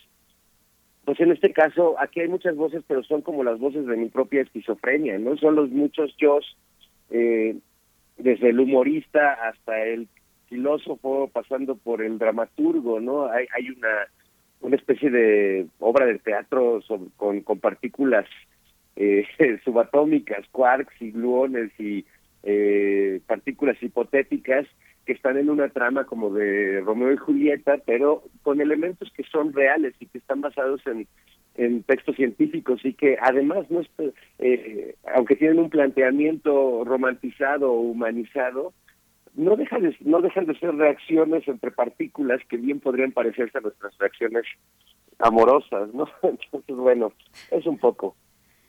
Un poco de ahí, un poco de allá. Bueno, yo ahora que estás eh, mencionando estos diálogos, los diálogos entre dioses, los diálogos entre la partícula hipotética y un quark y un eh, y un bosón bosón de Higgs, en fin, eh, pareciera también, bueno, yo me lo imaginé en algún momento como una puesta en escena. Fernando Rivera Calderón, hay hay algo de ello. Más adelante podremos encontrar, pues, a manera de sketches, a manera de cabaret, estos diálogos, pues, que se prestan para ello pues estaría increíble, me gustaría mucho que sucediera así. Sí creo que es un es un libro como muy teatral y como que cuando lo empecé a escribir tenía la, la idea de que quería que fuera un libro que empezara en cada página, ¿no? Eh, y sí, en realidad eh, no tienes que leerlo en ningún orden, lo puedes abrir en cualquier página y en cualquier página el libro está empezando porque está hablando de eso, del inicio de las cosas, ¿no? Entonces, pues e, ese es un juego que yo quería hacer con el lector eh, para que sienta que tiene un objeto como que está vivo y que tiene como sketches literarios, ¿no? Hay, hay un, de repente hay, hay una cita a, a la película del resplandor de, Kubrick, donde Dios está escribiendo y de repente empieza a enloquecer y ve lo que escribe y escribe lo mismo que escribió ese personaje de Jack Nicholson, ¿no? Entonces es, eh, creo que la puesta en escena está desde para el lector, pero sin duda me gustaría montarlo montarlo en un escenario. Y algo que, se me olvidó decir hace rato es que también este libro tiene su origen en, en los tres viajes que he hecho en los últimos, bueno, la, última década a, al reino Hachemita de Jordania, donde en realidad estando ahí a la mitad del desierto, en un campamento en, en Wadirum o en la reserva de Dana o en estos lugares eh, o en el Mar Muerto, eh, eh, he tenido una oportunidad muy extraña de, ir allá, ¿no? A, partir de, mi trabajo como periodista y como cronista, pero estando allá sí he tenido como revelaciones verdaderamente místicas. No entiendo cómo es que, que esta idea de Dios, de ese Dios omnipotente y, omnipresente, surgiera en, un lugar así como esos desiertos que me siguen estremeciendo y que sin duda marcaron mucho el, el origen de, de este libro. Hay una, hay una parte, Fernando, tengo que, tengo que hacerte esta pregunta que es incómoda para mí y seguramente también para ti, porque es una pregunta que nos obliga a hablar de, de muchos seres indeseables que están en el, en el humorismo político, en el, en el humor de la comedia, que han entrado desde Eugenio Derbez, Chumel Torres, este, el propio, la propia decadencia del wiri wiri. Pero hay una manera de situarse en el humor. Pienso, este, tú este año entras a los 50, vas a ser un cincuentón aquí en 2022 y te, te ha tocado vivir muchos momentos interesantes. Pienso en la Jesús Rodríguez que lee a Palillo, que lee a Tintán, que lee a Novo, que lee a Monsiváis y que se alimenta también de una enorme trayectoria de cartonistas, desde Naranjo hasta el maestro Helio Flores, los grandes, eh, de los grandes del humor, del humor en serio. ¿Cómo te sitúas en este terreno? Hay una parte en la que lo que tienes de inclasificable también este, te salva, en el sentido en el que eres un músico, que eres un eh, periodista, que eres un conductor, un productor de televisión, pero también eres un un comediante, alguien que está en ese género. ¿Cómo, cómo te observas en un momento de tanta tensión política, en una, este, de, tanto jaloneo? ¿Cómo, ¿Cómo observas ese sentido del humor? ¿Qué humor es el que hay que hacer, Fernando? Pues es muy interesante la, la pregunta porque sí ha sido un tema que no solo yo en esa faceta de, de comediante humorista me, me, he hecho esos cuestionamientos, sino creo que todos he escuchado las quejas de muchos personajes de esa de esa escuela Televisa TV tipo Derbez eh, que, gente que se queja de que ya no se puede uno reír de nada en estos tiempos no y veo a la vez el trabajo que siguen haciendo los grandes maestros como como bien dices como el maestro Elio Flores que siempre nos da lecciones de, congruencia.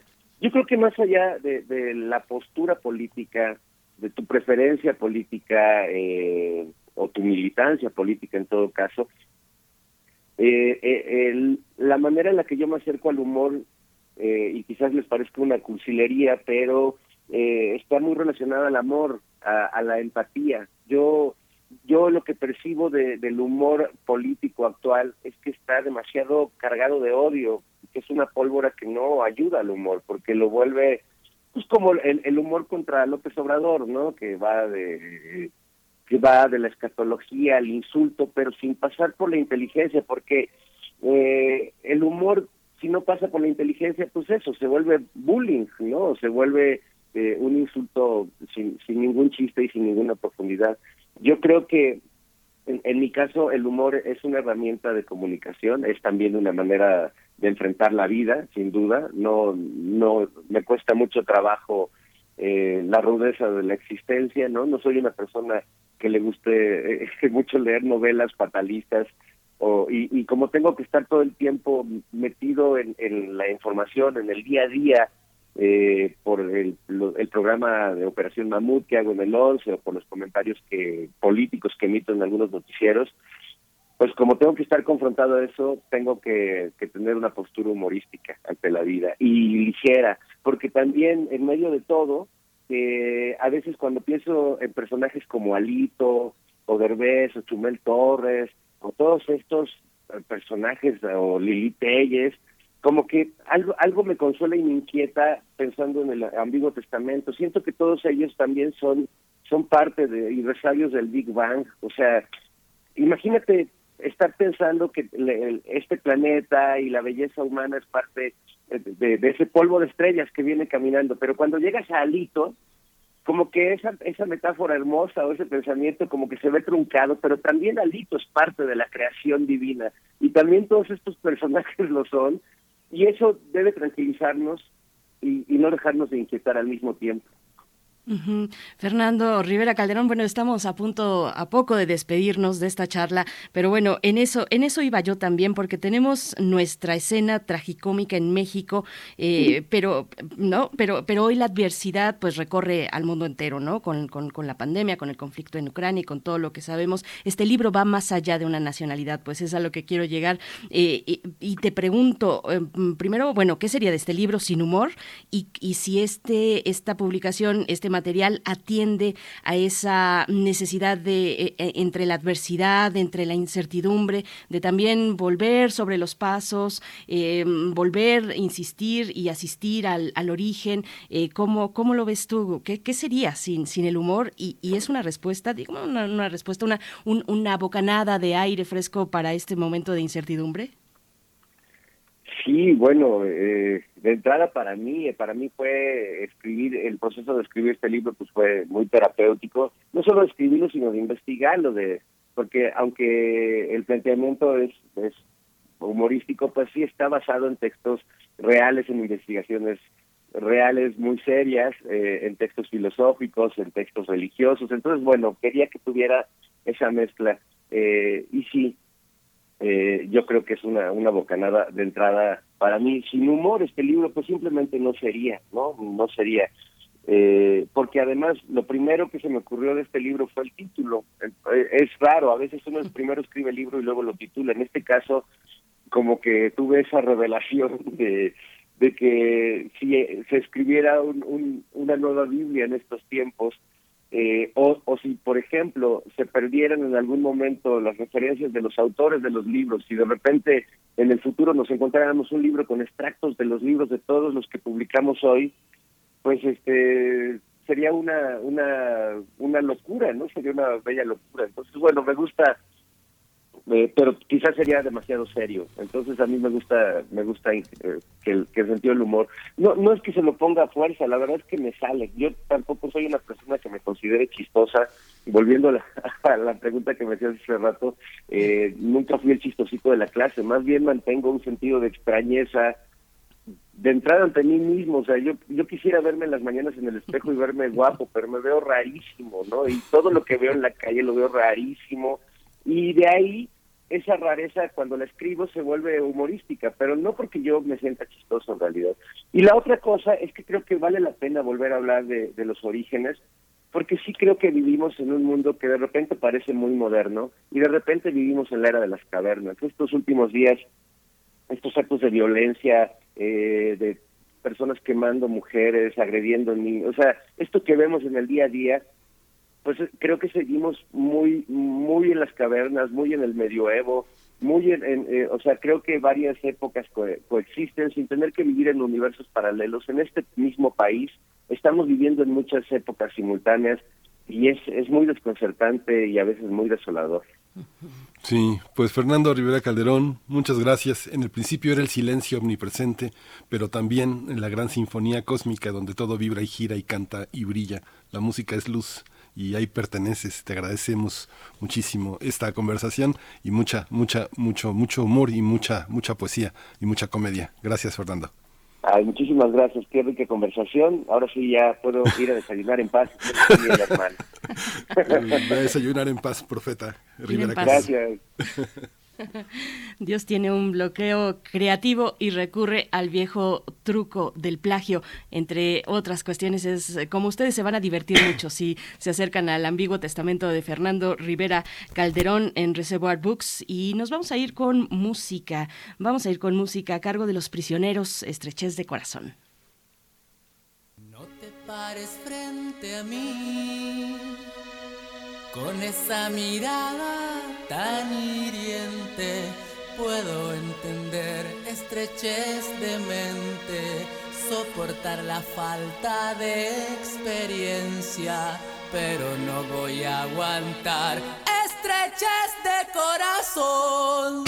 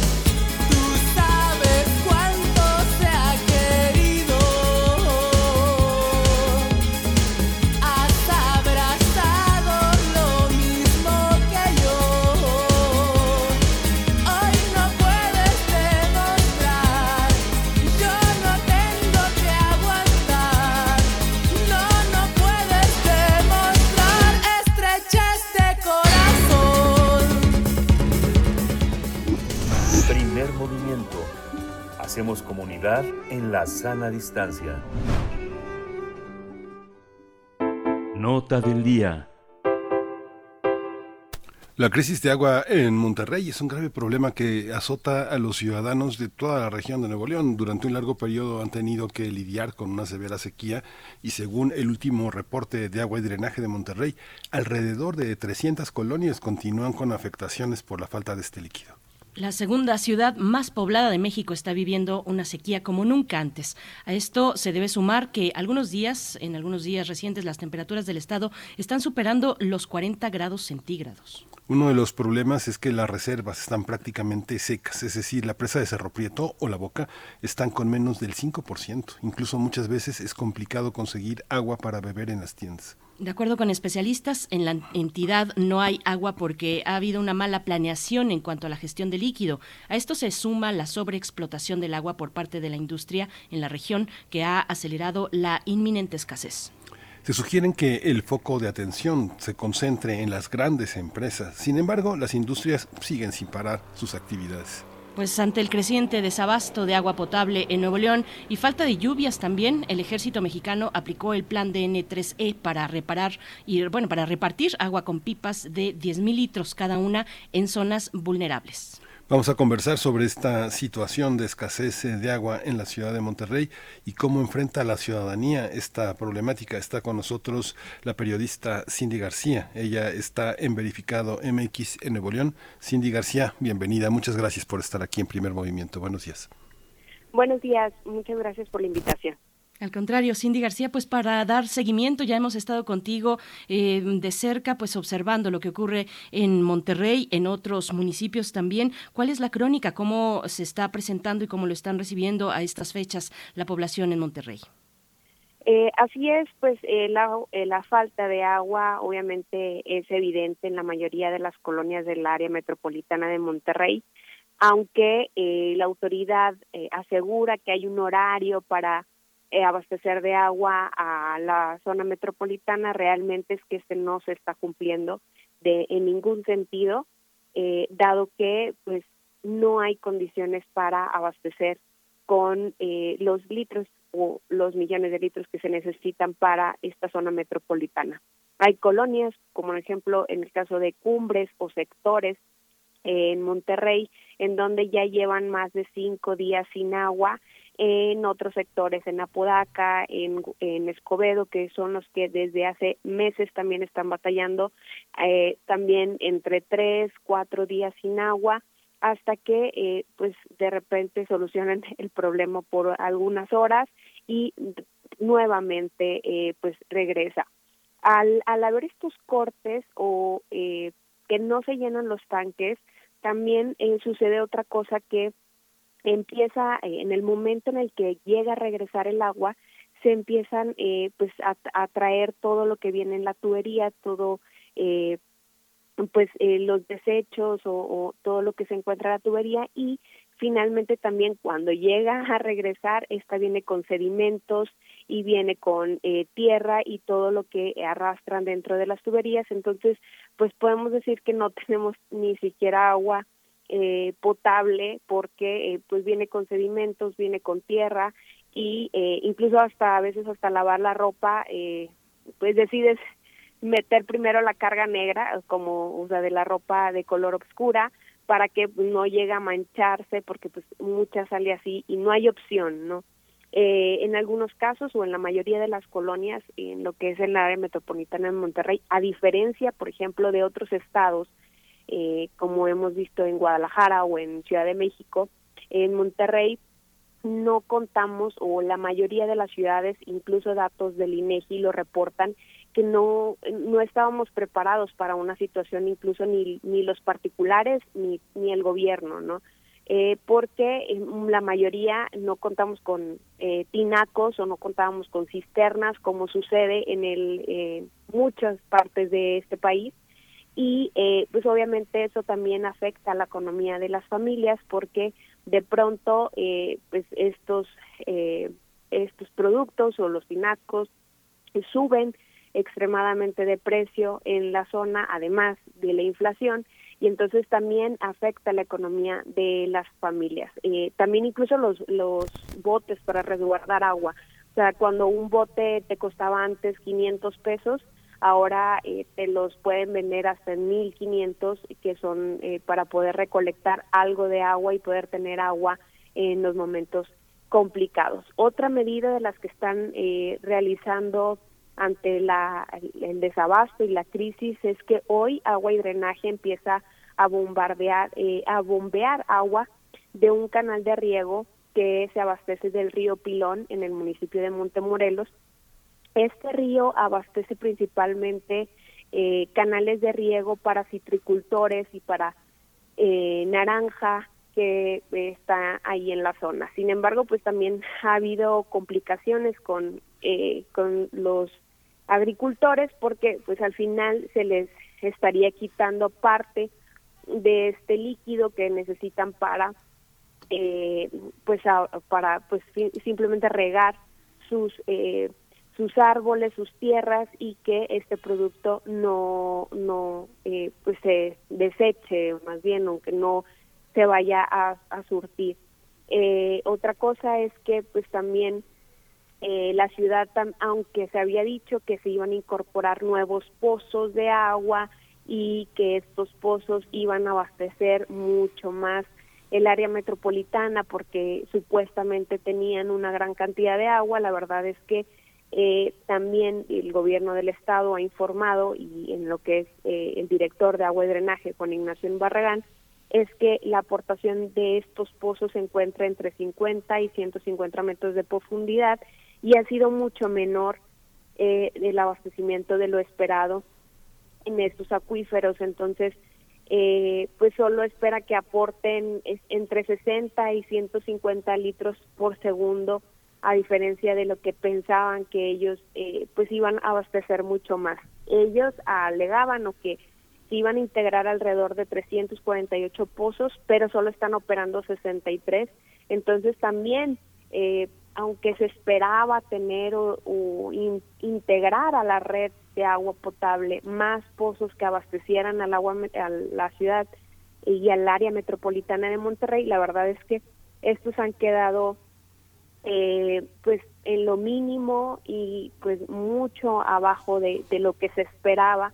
Eh, entonces, pues obviamente esto también significa más presión para el agua, para el área metropolitana ante eh, pues un, una temporada de calor intensa en donde vemos más de 40 grados centígrados en la mayoría de estos días eh, pues se, se integran junto con la canícula en, en la ciudad de Monterrey. Entonces, pues obviamente todo esto complica eh, aún más el abastecer de agua a la zona metropolitana, contrastado también con las políticas o la implementación que, que está haciendo el, el gobierno del Estado, porque vemos también complejidades y unos contrastes eh, en donde eh, también se les ha dificultado, al menos eh, en lo que observamos y en, lo, en,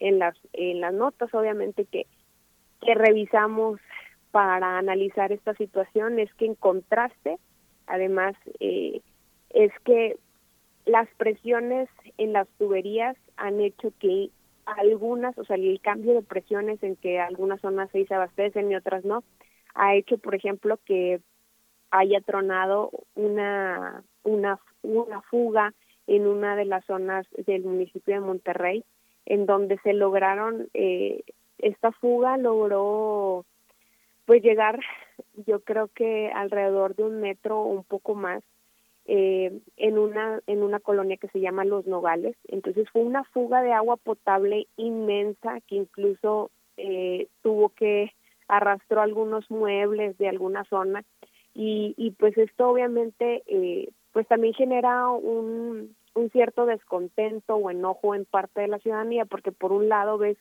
fugas de agua potable eh, que pues tardan en ser solucionadas y por otro lado pues hay colonias en donde no hay agua potable o se retrasa eh, el horario o simplemente pues, estás a las 2, 3, 4 de la mañana esperando que llegue el agua y, y no llega, ¿no? Entonces eso es parte de lo que se vive aquí en la zona metropolitana de Monterrey. Oye, Cindy, ¿y esta, esta parte e, es, cierto? ¿Es un mito el que las eh, empresas refresqueras y cerveceras paliarían eh, si pararan eh, la, escasez del agua? ¿Realmente tienen reservas tan importantes o hay un privilegio en el abasto de agua para ellas? ¿Cómo es esta relación? ¿Qué tanto de falsedad y qué tanto de cierto hay en relación a estas empresas? ¿O es el puro enojo popular y no, no serviría de nada pararlas? No, no, no. Eh, obviamente estas empresas eh, pues tienen concesiones de muchísimos años, eh, pues con la Conagua para extraer eh, millones de litros eh, diarios, tanto empresas refresqueras como de la siderurgia y eh, cerveceras para extraer millones de litros diarios. Algunas de estas empresas se han comprometido en otorgar ciertos pozos a, pues a la red de agua potable sin embargo pues no hay eh, no hay agua que alcance eh, para el área metropolitana de Monterrey, porque al final estas empresas pues eh, intentan seguir eh, abasteciendo lo que o, lo que se necesita, ¿no? cubrir con sus necesidades y a la vez estos pozos que han otorgado o de lo que se esperaba que se sacaría de estos pozos no ha sido como se pensaba por parte del gobierno del estado. Entonces, desde definitivamente, eh, aunque hay un descontento o aunque eh, la audiencia o, o la mayoría de la gente ha hecho o ha señalado a las empresas, la verdad es que eh, pues obviamente no hay un descontento eh, general, eh, no hay protestas y se cierran ciertas calles, se cierran ciertas avenidas, pero estas protestas obviamente están dirigidas al gobierno y al menos hasta hoy eh, no ha habido alguna eh, protesta que podamos decir se hizo frente a, una refresquera o a una cervecera o etcétera. Sí se han hecho obviamente señalamientos por parte de representantes de la sociedad civil hay organismos eh, y hay también eh, activistas que han señalado que definitivamente las empresas refresqueras y siderurgia eh, pues no sería tanto como un una sequía sino también un saqueo pero pues también es parte de la combinación de las dos cosas porque finalmente vemos la, la presa de la boca y la presa de Cerro Prieto Cerro Prieto eh, pues en condiciones ya prácticamente vacías, eh, pero obviamente mm, pues están intentando hacer estas soluciones que al menos hasta este momento no han funcionado. Eh, esperan también o lo que lo que esperan es que, que, que lleguen lluvias no se ven ni se incluso ni hasta para bombardear porque aunque se tiene un avión eh, que costó millones de pesos al gobierno de Nuevo León eh, para bombardear las nubes. La verdad es que no, no hay condiciones ahorita para, para bombardearlas. Y también podemos ver, por ejemplo, eh, el día de ayer se cerró una pedrera que estaba utilizando agua en un río para poder trabajar. Entonces, pues eh, aunque aparentemente se están haciendo acciones, la verdad es que no son suficientes eh, por el agua que necesita el área metropolitana y eh, porque también está ahí, lo que sí se está haciendo, otra de las cosas es, están aplicando reductores en la red para que, porque hay algunas colonias que no han dejado de tener agua a pesar de los horarios, ¿no? Que han impuesto porque estas colonias se encuentran cerca de los tanques o de agua en donde se abastece. Entonces, por eso el gobierno del estado ha implementado también esta esta idea de, de tener como estos eh, controladores para tener las presiones un poco más controladas y que pudiera distribuirse aún mejor en el área metropolitana. Pero, como le digo, o sea, realmente eh, los tanques no se llenan, se han decidido llenar pipas, sacar de ríos eh, y pues obviamente eh, las empresas, aunque intentan eh, con donar algunos pozos, etcétera, pues no es, no es suficiente hasta este momento o al menos lo que exponen las autoridades de Nuevo León. Cindy García, bueno, con respecto a las empresas, eh, te pregunto sobre esta declaratoria, esta reciente declaratoria, ¿no? Que entró en vigor el pasado 13 de julio, es una declaratoria nacional de por emergencia eh, por sequía en México. ¿Cómo se ve que, cómo se espera que impacte en el estado directamente? Pues es una declaratoria para que la audiencia esté enterada, es un acuerdo general para regular las acciones de los concesionarios, precisamente de las empresas. Cindy, ¿cómo, cómo se ve por allá este este acuerdo? Este acuerdo eh, lo están eh, lo están trabajando también las autoridades ahorita. Eh, ya habían donado ciertos eh, pozos eh, de agua, pero eh, también se está trabajando que esas empresas brindaran esta agua a, a, a la red de agua potable de Nuevo León y entonces ahorita también se está trabajando para que la integren a, a la red y esta red se pueda de alguna forma potabilizar y llegar a las casas. Eh, pero también tenemos un sistema complejo en donde eh, se tienen que llenar ciertos tanques de sur a norte para que puedan llenarse el resto de los tanques. No es como no puede llegar el agua al norte si no se si no se llenan los principales tanques del sur. Entonces es complejo el, el hecho de que aun y cuando está esta declaratoria o aun cuando las empresas están eh, integrando ciertos pozos eh, a su red, se, se, se integren como tal, porque se necesitan hacer adecuaciones técnicas y estas adecuaciones son las que se están eh, realizando en este momento. Eh, por eso no podemos decir, eh, pues voy a dejar, o las empresas no pueden decir, en este momento vamos a otorgar tanta cantidad de agua y ya se puede ver reflejada de inmediato. Estas adecuaciones se están realizando y por eso hasta el momento no se ha visto reflejado y eh, las empresas ya se han eh, comprometido, eh, al menos en el papel o al menos en el discurso está ahí, pero hasta el momento no se ve eh, que realmente tengan un efecto como tal eh, en la población, porque la población está sufriendo de sequía, la población está eh, no no tiene no se está abasteciendo agua potable, eh, aunque está en el discurso, porque sí está está está este decreto está, las empresas ya lo ya lo han dicho que lo van a cumplir, eh, van a otorgar esta cantidad de agua, pero la zona metropolitana y la ciudadanía en general no lo vemos.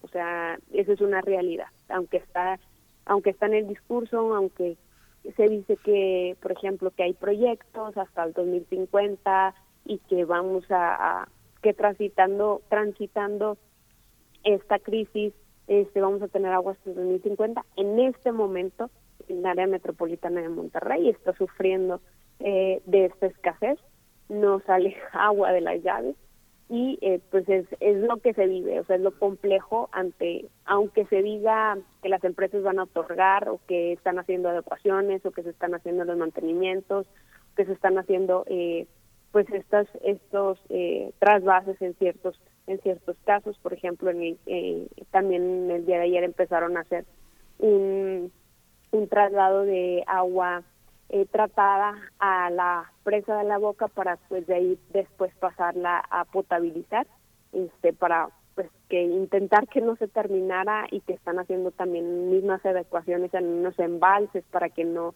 se termine el agua. La verdad es que las colonias de, de Nuevo León y del área metropolitana están sufriendo de, de escasez y, y pues complicándose con esta esta sequía. Sí, pues Cindy García, te agradecemos muchísimo toda esta visión. Yo creo que hay que seguir trabajando sobre este tema porque mucha gente que nunca ha tenido agua y que forma parte de los cinco polígonos más pobres allá en Monterrey, este, pues no se quejaba. Hoy se queja la clase media y es muy fuerte todo esto que pasa. Te agradecemos muchísimo tu presencia, tu reporte y pues estamos al habla. Cindy García, periodista en Verificada MX en Nuevo León. Gracias a ustedes por la oportunidad de platicarles al respecto. Gracias, Cindy. Gracias, Cindy García. Pues bueno, estamos ya cerrando esta segunda hora de transmisión. Nos despedimos de Radio Nicolaita hasta el día de mañana a las 8 de la mañana. Nos volvemos a enlazar. Estamos ya escuchando una propuesta musical a cargo de Charlie García Funky. Con esto vamos, eh, vamos con música y después al corte.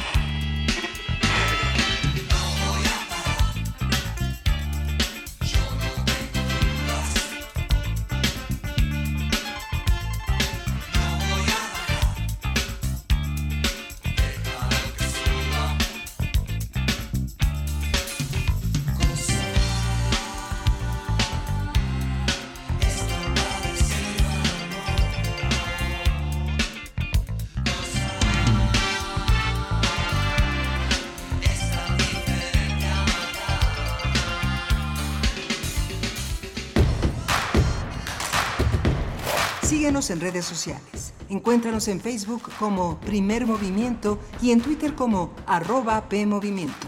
Hagamos comunidad.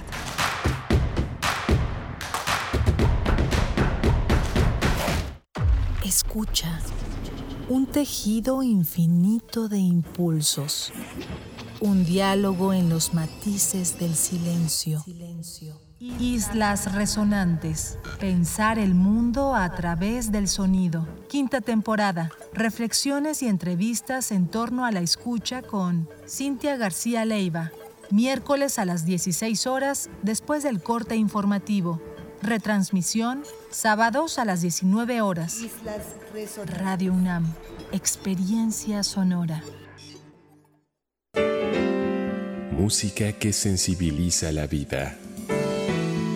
Asómate a su mundo. Panorama del Jazz con Roberto Aimes.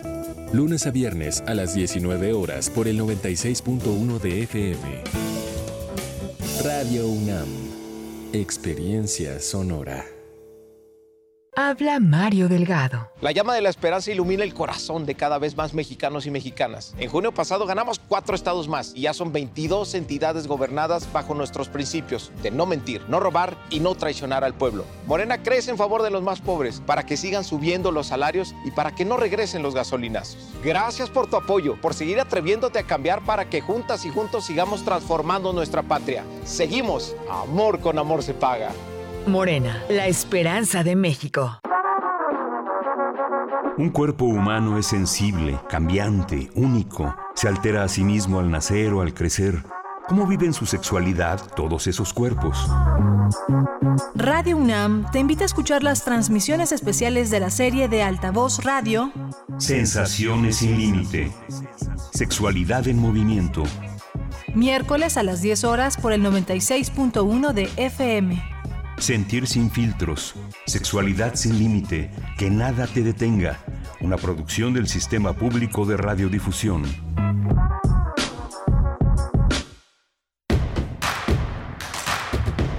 Encuentra la música de primer movimiento día a día en el Spotify de Radio UNAM y agréganos a tus favoritos.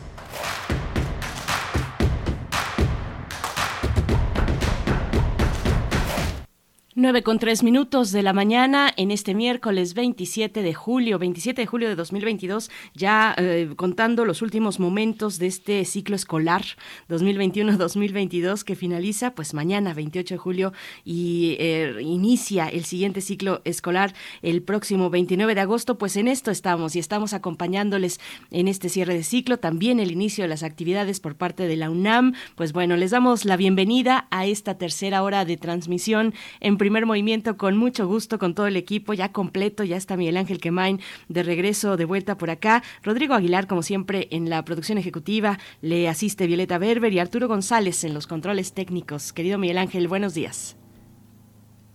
Hola, hola Berenice, buenos días, buenos días a, a, todos nuestros amigos, a todos los que nos acompañan.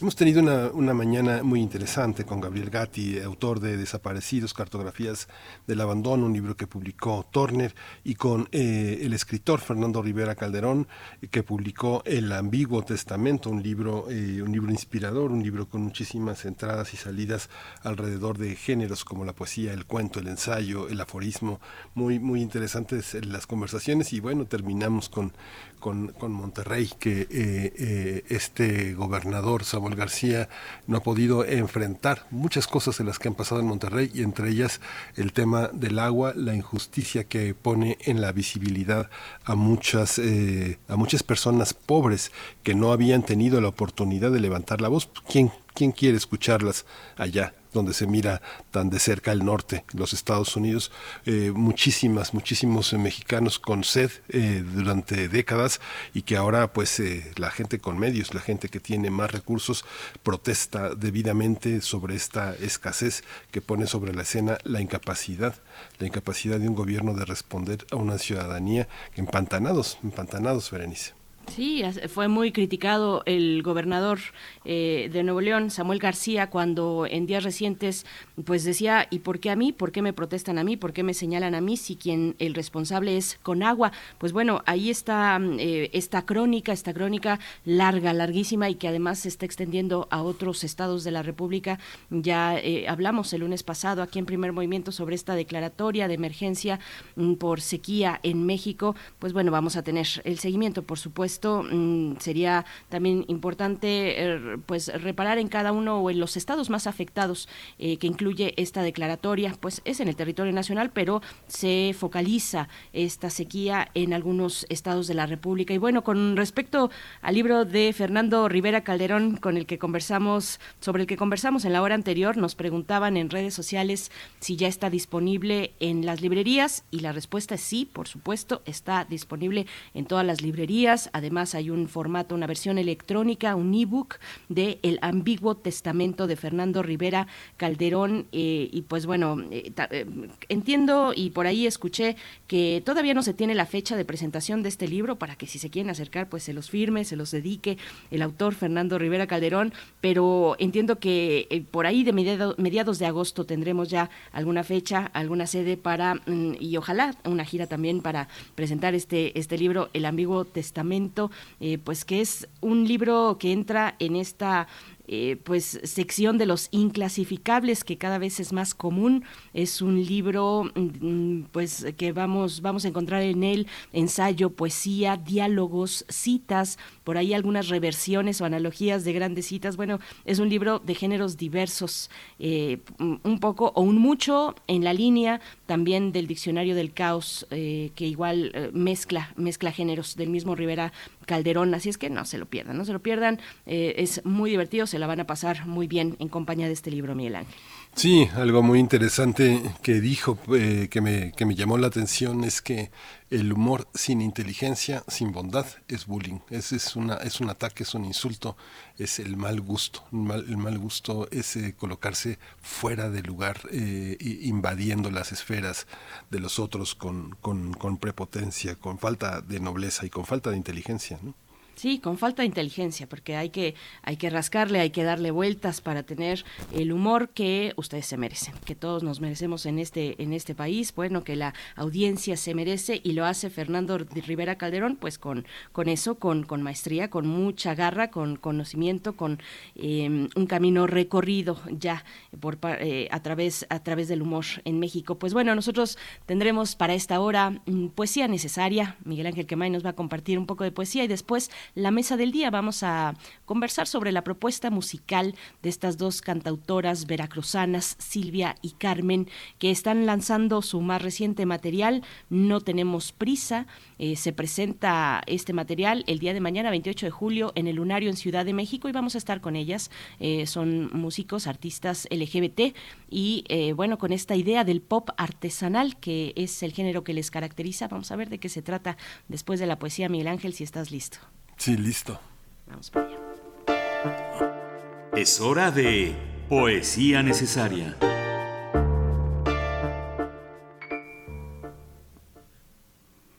Hoy la presencia es de la extraordinaria poeta mexicana Elsa Cruz y vamos a acompañar con una pieza de eh, Márquez, eh, este danzón número 2 que interpreta, que dirige Gustavo Dudamel con la Orquesta Sinfónica Simón Bolívar, nada menos que en la, en la, en la BBC. Muy interesante esta, esta lectura de una orquesta entrañable venezolana. El poema se llama Cigarras. Te embriagarás de ruido. Será en su especie estridor de cigarras. La que viste morir junto al estanque vive en tu oído. Chirrido de alas verdes. Pájaros. Pájaros picotean la arcilla de tu sien, vaso frutal. A la vuelta del día fraguarán sus hilos luminosos. Te alcanzan gritos sin memoria. La noche es solo ruido. No disiernes la mano del muro en que se posa. El grado de luz cambia. Las cigarras te hablan al oído.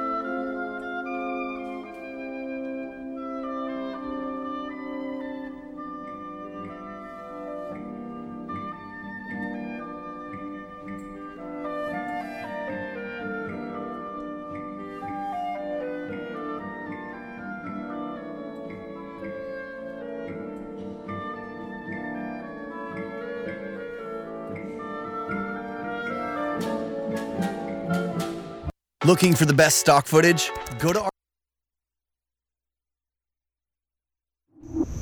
Primer movimiento. Hacemos comunidad en la sana distancia.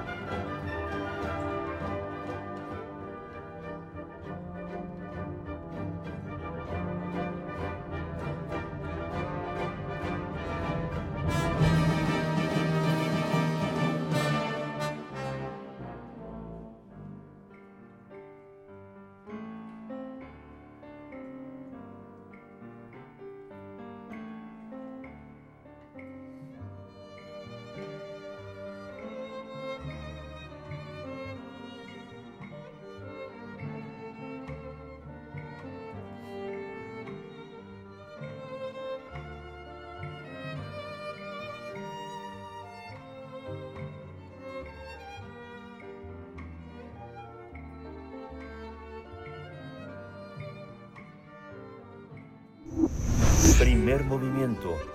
Hacemos comunidad en la sana distancia.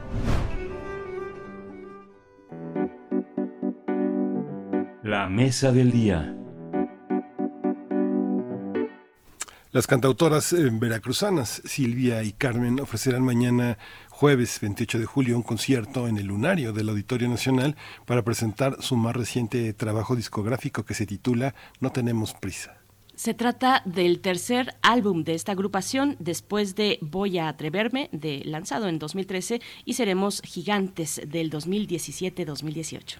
Las canciones que conforman su álbum No tenemos prisa están enfocadas en el amor y el desamor, la introspección y que y fueron realizadas durante esta etapa de confinamiento que vivimos a causa de la pandemia por COVID-19. Cabe señalar que Silvia y Carmen realizaron todo el trabajo de grabación y tocaron todos los instrumentos utilizados, como el piano, las guitarras, las percusiones, los arreglos y la mezcla. Su propuesta musical la definen ellas mismas como pop artesanal, con toques personales de rhythm blues y el bossa nova, el jazz y la música vernácula. A lo largo de una década, Silvia y Carmen han colaborado con artistas como Gris Romero, Kika Edgar, Samo y han abierto conciertos a artistas como Rosana, Regina Spector y Pet Shop Boys.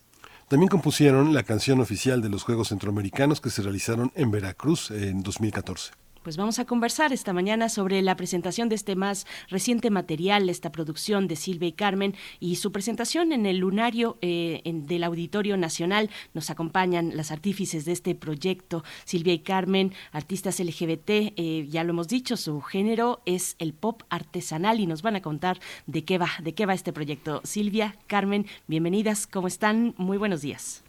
Hola, hola, muy buenos días. Estamos muy felices de que nos hayan invitado a su espacio a platicar un poquito de nuestra música. Gracias, gracias por estar. Silvia y Carmen, quien quiera contestar primero, de alguna manera armar en, eh, en, la pandemia un trabajo sobre la pantalla con todos los recursos tecnológicos es un poco como lo que hizo el doctor Frankenstein con su criatura, un poco eh, someterlo ahora a un concierto en vivo, qué dificultades entraña, cómo eh, llevar de, eh, de, la costurita de la, de la edición a la, a la, al contacto con el público. Silvia, ¿Quién quiere, quién quiere contestar de las dos? Hola, hola, buenos días, soy Carmen. Sí, fíjate que eso que mencionas es el principal reto al que nos estamos enfrentando en estos días que estamos haciendo un ensamble con músicos en vivo. Es algo que teníamos muchas ganas de escuchar y de, pues, de tener la experiencia, ¿no? De saber cómo llevar todo esto que dices, como los retacitos, la costurita que hicimos en el laboratorio musical que tenemos en nuestra casa.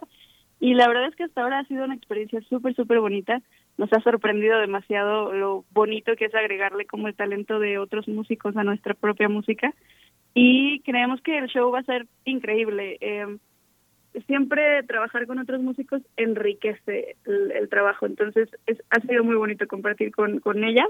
Son casi todas mujeres, solo hay un chico en la banda y creo que nos la vamos a pasar súper bonito este jueves. Ah, mañana. ya el día de mañana les avisamos, por cierto. Carmen, muchas gracias. Bueno, Veracruz, Veracruz también eh, como escenario de esta propuesta musical. Veracruz, un estado pues lleno de sonoridad, eh, de referentes musicales, de ritmos, bueno, riquísimo en la música y en el sonido. Pues, ¿cómo, cómo, ¿Cómo surge con ese escenario? ¿Cómo surge? Y cuéntenos un poco también de qué significa esto del pop artesanal, Carmen, Silvia, ¿quién quiere contestar? Así como lo dices, Veracruz está muy, muy, muy, muy lleno de talento. Hay músicos talentosos por todos lados, no solo músicos, de todo tipo de, de arte. Yo creo que es una, Jalapa es una ciudad que es un nido de arte. Y nosotros nos conocimos hace ya 12 años, por casualidades de la vida, nos topamos en un escenario y terminamos cantando juntas antes de siquiera saber nuestros nombres. Fue una experiencia muy bonita y desde entonces no nos hemos soltado y no hemos dejado de hacer música. Lo más padre de todo es que pues siempre hemos hecho música porque entre ella y yo tenemos un, un, un clic, una magia muy especial y hacemos música porque es lo que necesitamos hacer, es nuestra forma de comunicarnos, lo hacemos porque porque es lo que nos nace y ya todo lo demás increíble que ha sucedido hacia afuera, yo creo que ha sido la consecuencia nada más. Y Sí, justo, también creo que ser de Jalapa y ser de Veracruz nos ha nutrido muchísimo en nuestro vocabulario musical, por así decirlo, porque también el folclore allá es, es algo increíble. Y, y los maestros, directa o indirectamente, o sea, te cruzas a alguien en la calle y ya te dio una gran lección en la vida. Creo que ha sido muy enriquecedor para nosotras poder traer esas raíces. Claro, bueno, escuchamos a Silvia hace un momento, ¿verdad? Y, vamos también, seguimos contigo, Carmen. Bueno, este más reciente material que están presentando, no tenemos prisa, le anteceden Voy a atreverme y seremos gigantes. Háblenos un poco, pues, de qué significa este material gestado en la pandemia, gestado, pues, como, como muchos eh, proyectos culturales, pues, a esa sazón, ¿no? En, en, momentos, pues, complicados, ¿no? Complicados, pero también eh, con la posibilidad o en ese momento de pandemia donde cada quien se armó un estudio en casa o afinó el que ya tenía y bueno, sale a la luz eh, lo que tenía que salir a la luz. Pero ¿qué lugar ocupa en medio de sus dos álbumes anteriores, Carmen? Sí, han sido procesos muy distintos. Cada álbum ha tenido como su propia manera de, de surgir y de producirse. El primer álbum que mencionas, Voy a atreverme, lo sacamos en el 2012, ya tiene 10 años.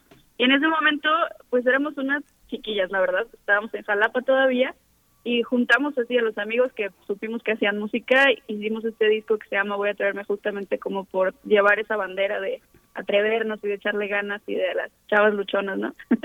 Después llegamos a la Ciudad de México y acá fue que empezamos a, conocer productores musicales, más músicos de otros géneros. Em, estuvimos en, una beca que se llama Beca María Grieber, que la gestiona Lunario, y aprendimos muchísimo. Hicimos el segundo álbum ya estando acá, ya nutridas con toda esta ciudad, y le llamamos Seremos Gigantes porque de verdad nos llenamos de, de toda esta emoción y de toda esta ambición que está en esta ciudad de, y un poco de la prisa ya de esto nos dimos cuenta cuando el entierro nos obligó a estar simplemente en casita por dos años, no tener nada de conciertos. Fue una experiencia súper, súper diferente para nosotras, pero esa, justamente la pandemia nos dio como el, la chance de ponernos a estudiar lo que queríamos estudiar desde hace muchos años y no habíamos tenido el tiempo. Y eso es producción musical, arreglo, eh, Silvia estudió un montón de instrumentos más, se puso a tocar la trompeta, el acordeón, y todas estas cosas están plasmadas en nuestro disco. Entonces fue súper, súper, súper bonito como para nosotras poder agarrar nuestra música así desde su base totalmente y hacer todo lo que implicó este disco, desde grabar cada instrumento hasta mezclarlo, masterizarlo, distribuirlo, las portadas, hicimos todo. Fue un proceso súper bonito, es muy distinto, eso sí, muy distinto y tuvimos como que aprender cosas que no teníamos idea que teníamos que aprender, pero pues hoy en día tenemos ya muchísimas más herramientas y este disco que se llama No tenemos prisa precisamente retrata esta etapa en que nos dimos cuenta de lo importante que es el tiempo y que es agarrarlo, abrazarlo y sacarle todo el provecho del mundo, estés en las condiciones que estés. Ustedes se presentan como, como una pareja, una pareja creativa con una serie de temas eh, que entendemos son sobre el amor y el desamor. Ah, Silvia, si puedes contarnos un poco cómo, cómo se generó esta propuesta temática, cuáles son los aspectos, la, la, la, ahora sí que la microfísica de los temas, cómo son vistos con lupa estas letras, cómo tratan estos temas que pues son un lugar común, pero la particularidad de cada artista hace que tengan un sello particular. Cuéntanos un poco sobre el amor y luego Carmen sobre el desamor. ¿Cómo lo indagaron? ¿Cómo lo investigaron? ¿Cómo lo viven en sus canciones? Al final nuestras canciones como, como les comentaba anteriormente, son una necesidad que tenemos de, sacar lo que tenemos adentro. La mayoría o casi todas son autobiográficas, son situaciones que realmente nos han sucedido a nosotras y han sido nuestra forma de superar algunas etapas difíciles. También en el amor han sido han sido la manera en la que nos enamoramos y yo siempre pienso también que la música que escuchamos nos ha educado directa o indirectamente. Nosotras crecimos oyendo Agustín Lara, escuchamos boleros, escuchamos muchas canciones de amor y al final creo que esas son las cosas que nos enseñan a amar, que nos enseñan a enamorarnos, que nos enseñan a, a, querer a alguien o a decirle cómo lo queremos. Entonces también tenemos un poco esa responsabilidad de aprender a amar de una buena manera, de una, de una manera con muchísimo respeto, de una manera que no sea tan dañina, porque también creemos que hay como cierto tipo de amor construido en películas y como en novelas que también nos ha hecho un poquito de daño. Entonces, siempre hemos buscado la forma de amar en nuestras canciones desde un lugar como seguro y tratamos de llevarlo, eso, a nuestra música. Además de la representación que estamos tratando de dar todo el tiempo en nuestras canciones, que como lo mencionan, somos parte de la comunidad LGBT, somos mujeres lesbianas, y eso nos ha hecho como reflejar nuestra forma de amor que es particular y que mucha gente evidentemente se puede se puede identificar con ella. Y el desamor que tratamos de retratar en nuestra música es digamos también tratamos de verlo de la manera más sana posible como más positiva exacto, como ver la luz al final del túnel no algo que sea más de soltar y de amor propio Sí, vamos a escuchar canciones para dedicarte. Cuando regresemos nos cuentan de qué, de qué, de qué, cómo surge esta pieza y qué significa. Vamos a escuchar canciones para dedicarte. Gracias.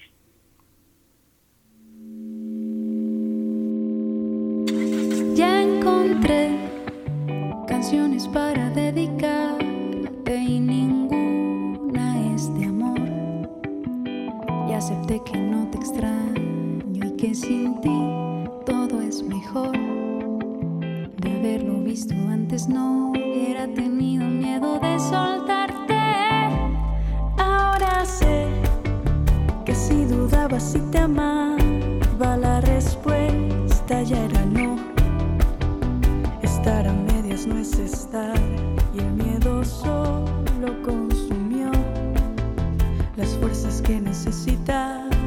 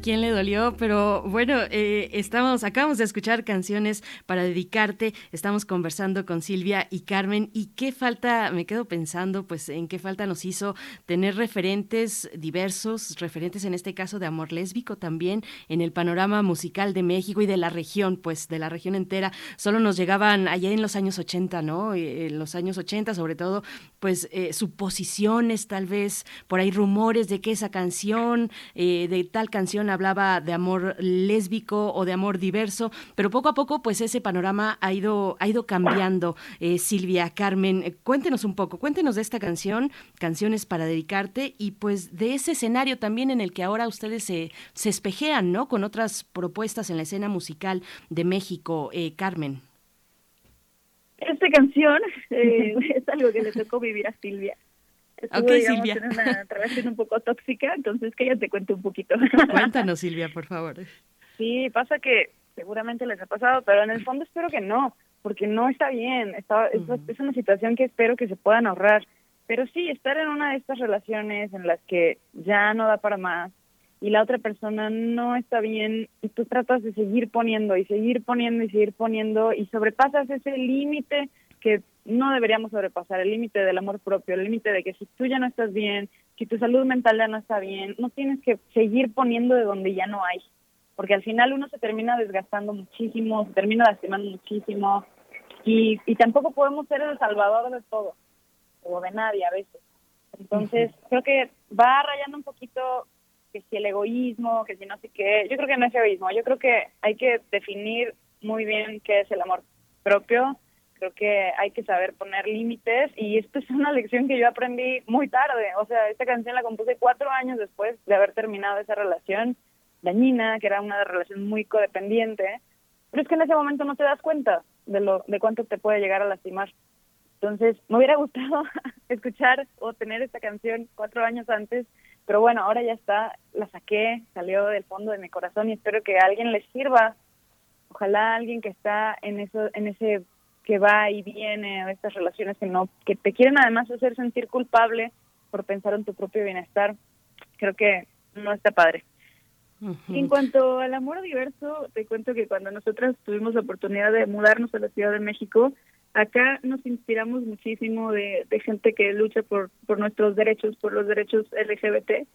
Eh, conocimos muchísima gente diversa, gente que, que lo lleva como bandera. Eso nos inspiró muchísimo y decidimos como tomarnos mucho más en serio algo que ya hacíamos de manera natural, ¿no? Que era expresarnos sin estar maquillando nada, sin dejar como ahí como secretos, como dices, de, de los años 80 que llegaban así como rumores, ¿no? Queríamos dejarlo absolutamente claro y, y además darle a la oportunidad a la gente de poder identificarse pues con, con este amor que es, que es particular y que, que tenemos tantas cosas en común que es muy bonito como poder plasmar en una canción que sabemos que otras lesbianas lo van a sentir muy parecido. Y cosas tan chiquitas como, como hacer el género de cantar una canción desde la perspectiva de una mujer hacia otra mujer, ¿no? Enamorarte de, de ella a ella y, que, y dejarlo dicho en, en una vocal, en una canción. Eso es algo tan pequeño y tan importante porque finalmente necesitamos visibilidad y necesitamos representación. Existimos.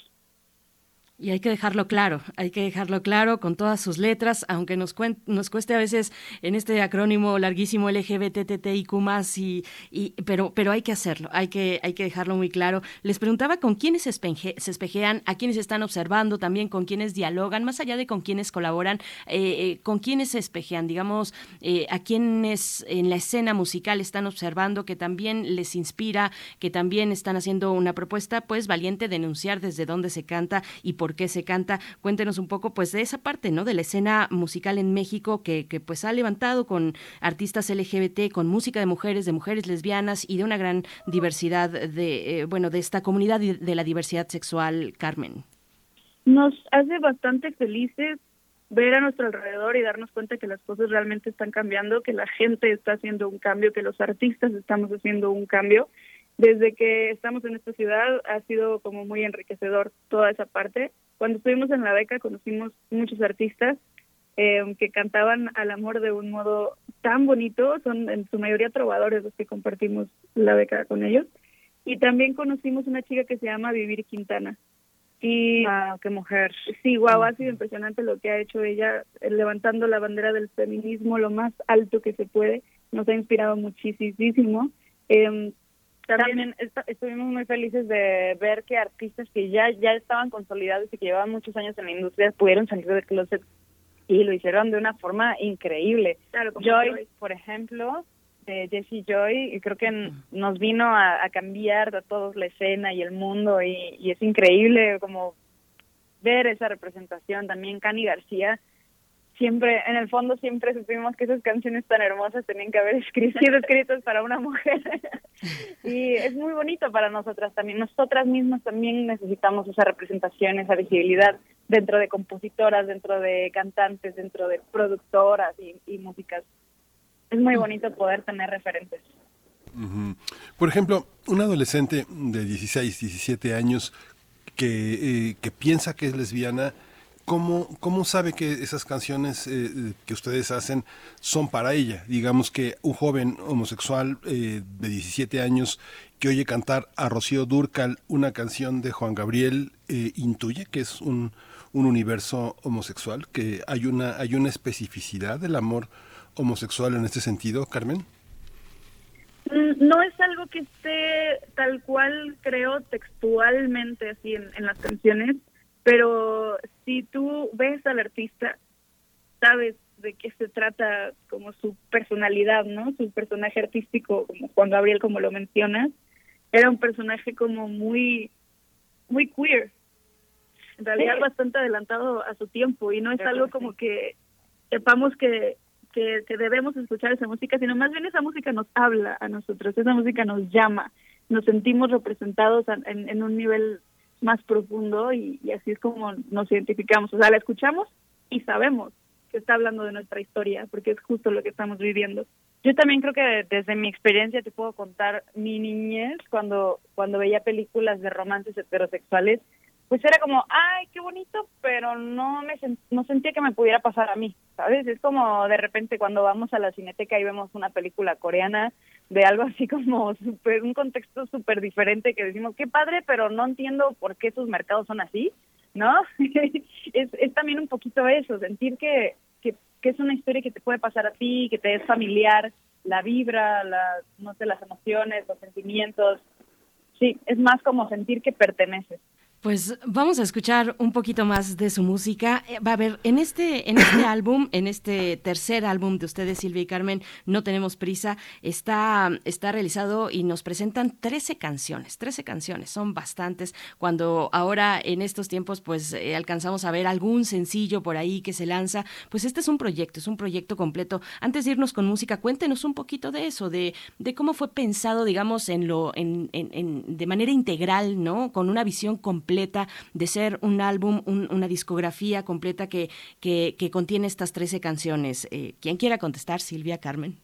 Nosotros consumimos muchos álbumes, nos gusta mucho el concepto de álbum, de saber que algo se engloba en un solo proyecto, pero la verdad es que este álbum fue un poco como, como accidental.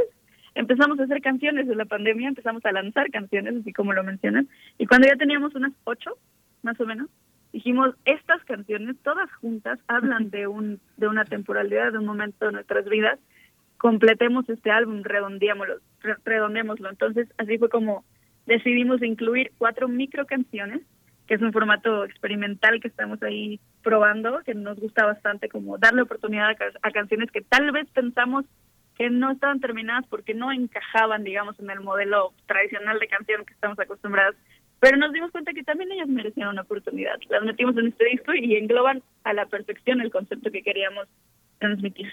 Pues vamos a escuchar una muestra que es la canción número 10 de este disco, No tenemos prisa, y se titula No necesitamos más. Cuéntenos un poco de esta canción en específico. Wow, esta canción es una de mis favoritas, la acepto. Esta canción tiene tintes de son jarocho, pues somos de Veracruz, y es una canción que compusimos ya viviendo aquí en Ciudad de México, llevábamos seis años viviendo acá y esto que te contábamos de que había mucha prisa aquí, aquí el tiempo es valiosísimo, más que el oro a veces. Eh, y atrapados en el tráfico, en estos de dos horas que no podíamos más, nos dimos cuenta que necesitábamos mucho volver a casa, poner los pies en el mar, en la, en la playa y reconectar con nuestras raíces, sentir que podíamos darnos un poquito de tiempo a nosotras mismas. Y de ahí nació esta canción con estos sonidos y tintes de son jarocho también para recordarnos que a veces es bueno volver a casa. Vamos a escuchar.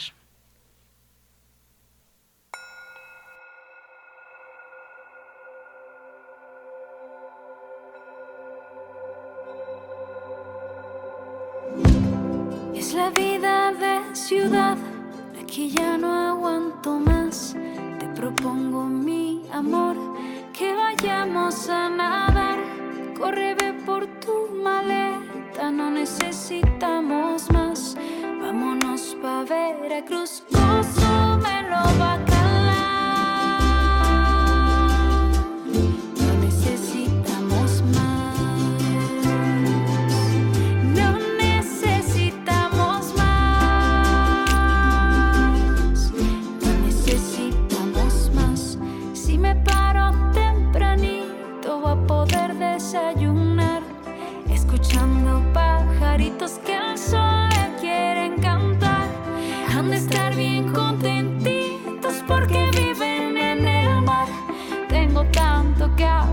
aprenderles que me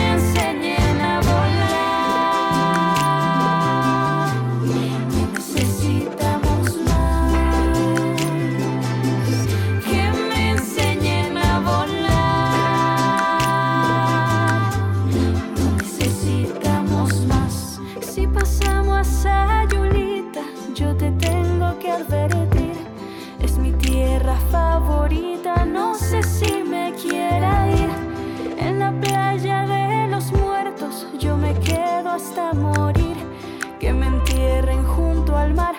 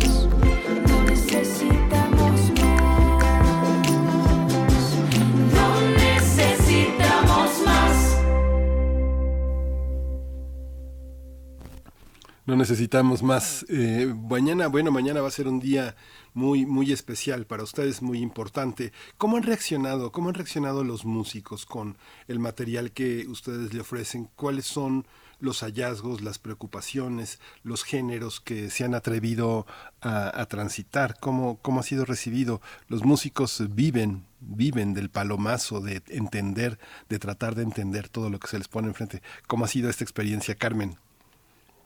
Nosotras mismas nos hemos dado cuenta que nuestra música es retadora a nivel ejecución eh, no nos habíamos dado cuenta porque pues uno va construyendo su propio estilo de, tocar la música y de entender la música, pero cuando se la pones enfrente a alguien más, entonces te das cuenta de cómo la ven otros ojos.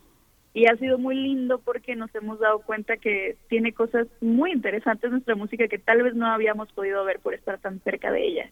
Sí, convivir con otros músicos siempre nos, nos suma muchísimo y tener la perspectiva de un músico, que un músico te diga, este está padre tus canciones, esta línea de acá, este arreglo, esta rearmonización.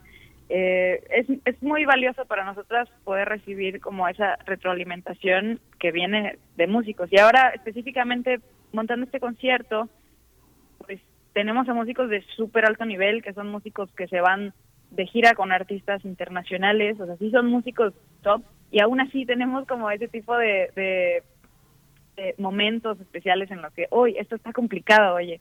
Pero creo que eso es lo que hace divertido y al final se trata de no dejar de divertirnos nunca haciendo música porque para eso vamos, ¿no? Digo, la gente tampoco va a un concierto a ver cómo sufren los músicos, sino se trata de ir a, a divertirnos todo, a poner algo, sí difícil, pero un reto que podamos gozar, un reto que sea divertido y pues al final no olvidarnos que para eso es la música, para pasárnosla bien. Y algo que también nos ha divertido mucho en este proceso de montar las canciones ya para el escenario ha sido que hay muchos soniditos en el disco que grabamos como de cosas cotidianas en la casa, como por ejemplo esta canción que acaba de pasar tiene unos sonidos de unas llaves en las percusiones, eh, un cuenco tibetano, la canción anterior que pusimos tiene unos sonidos como de freno de mano y sonidos de coche, ¿no? Todos esos los trajimos en sampleos y vamos que podemos tocar en vivo, así vamos a estar lanzando sampleos y eso es una fusión como bastante interesante, algo que nunca habíamos hecho en el escenario. Vamos a tener una baterista y además un percusionista que va a tirar todos los sampleos del disco. Muy divertido, todo un juego.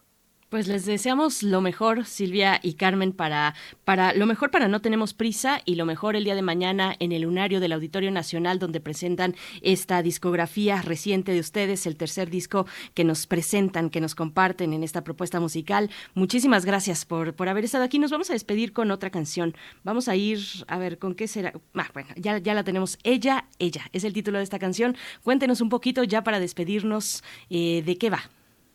Ella es, ella, ella es una de estas canciones que hablan sin temor de, un, de una canción cantada por una mujer dedicada hacia otra mujer, porque esa es la forma en la que nos enamoramos nosotras. Y pues nada, que no somos ni aliens, ni extraterrestres, ni nada como del otro mundo, solo somos personas que se enamoran igual que todas las personas. Y nos gustaría muchísimo que puedan darse una vuelta mañana en el lunario del Auditorio Nacional. Vamos a tener concierto para presentar este disco. Es a las ocho y media de la noche. Los boletos están en Ticketmaster. Hoy me parece que hay una promoción especial de dos por uno. Y nos gustaría muchísimo que pudieran ir a escuchar todas estas canciones, las colaboraciones también.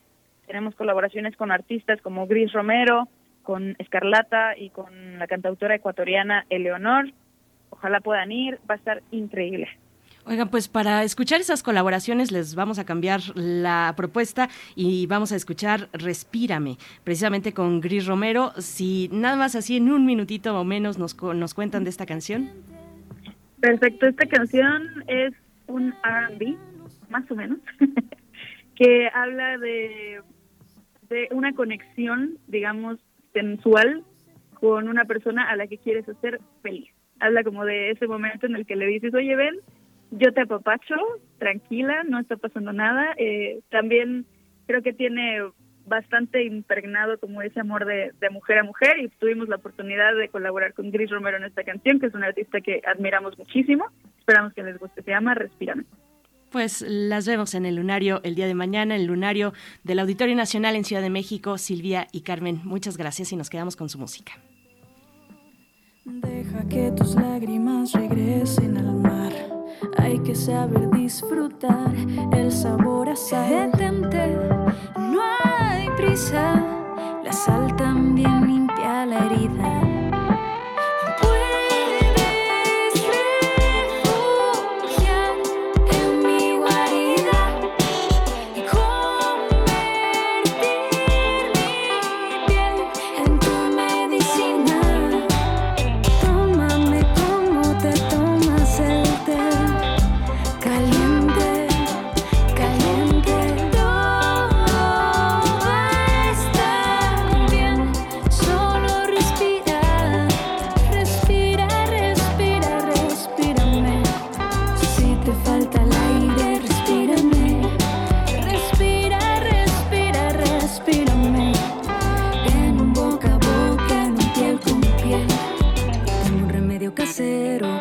Con un par de besos y luego borramos la línea entre el cielo y el cuerpo.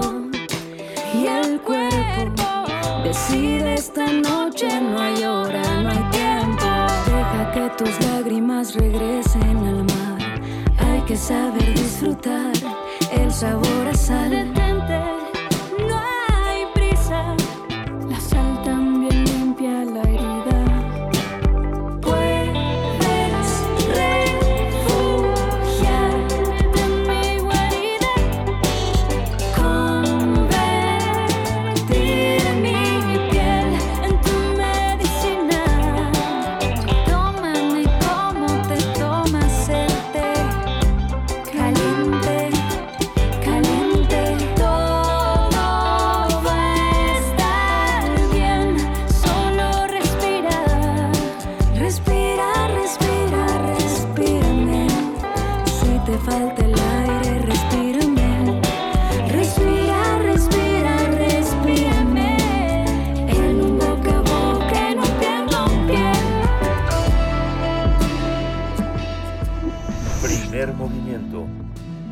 Comunidad con tus postales sonoras. Envíalas a primermovimientounam.gmail.com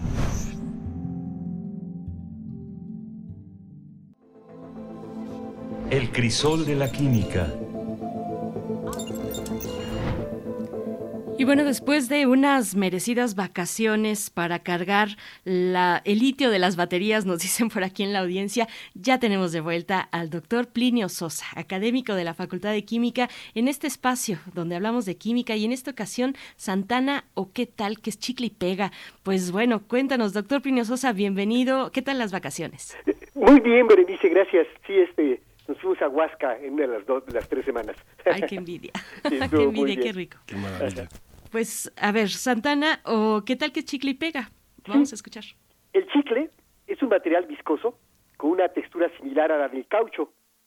El chicle natural es la savia de un conocido árbol tropical de nuestro país, el chicozapote.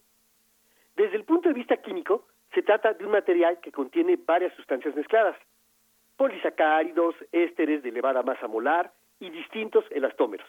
¿sí?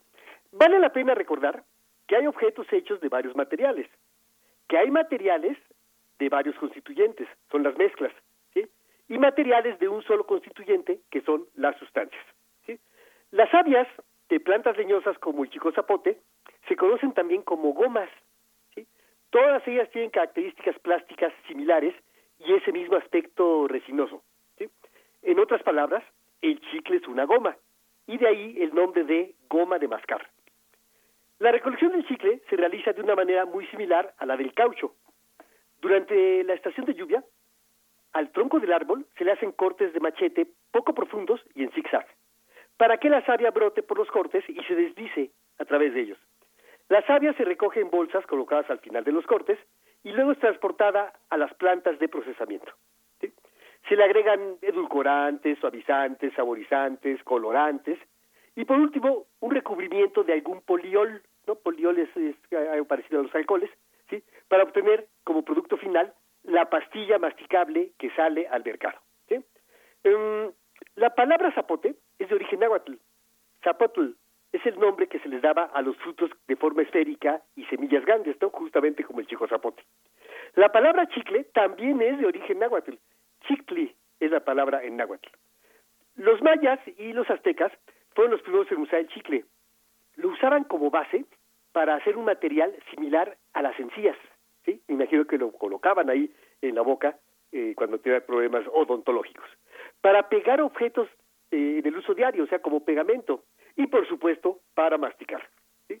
La historia del chicle moderno tiene que ver con uno de los personajes más controvertidos de nuestro país, el comodín de conservadores y liberales del siglo XIX, don Antonio López de Santana.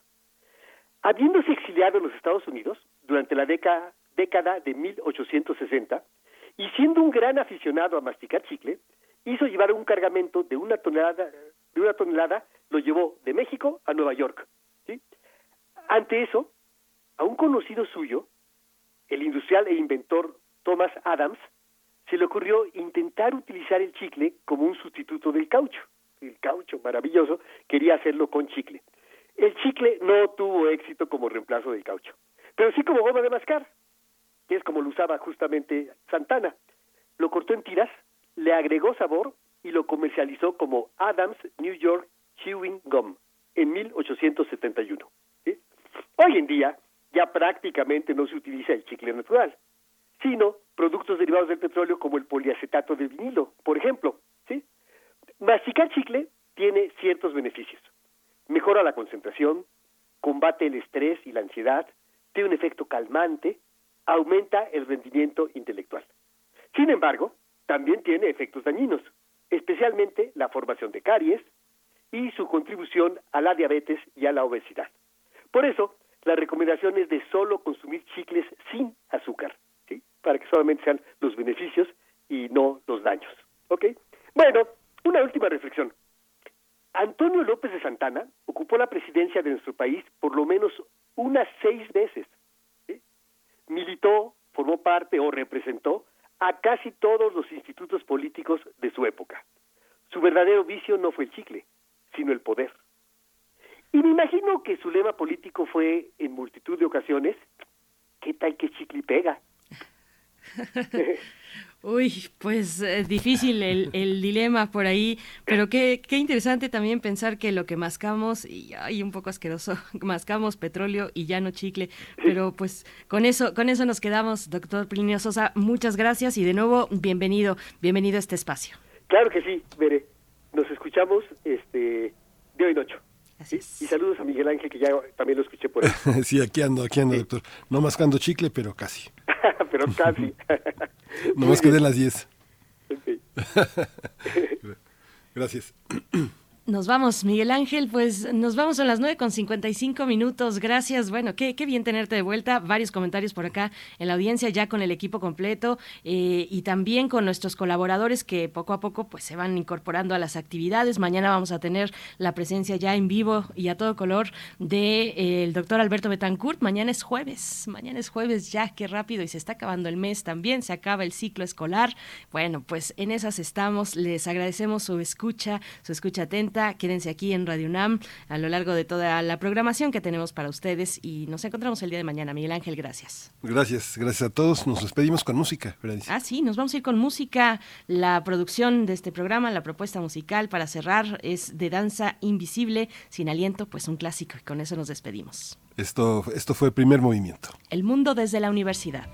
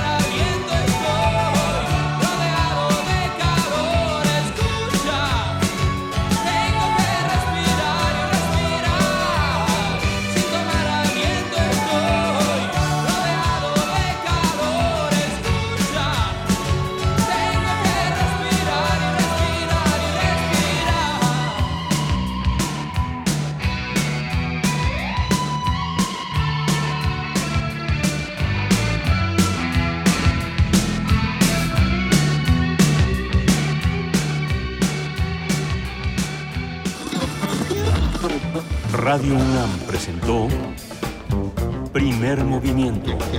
El mundo desde la universidad. Con Berenice Camacho y Miguel Ángel Gemain en la conducción.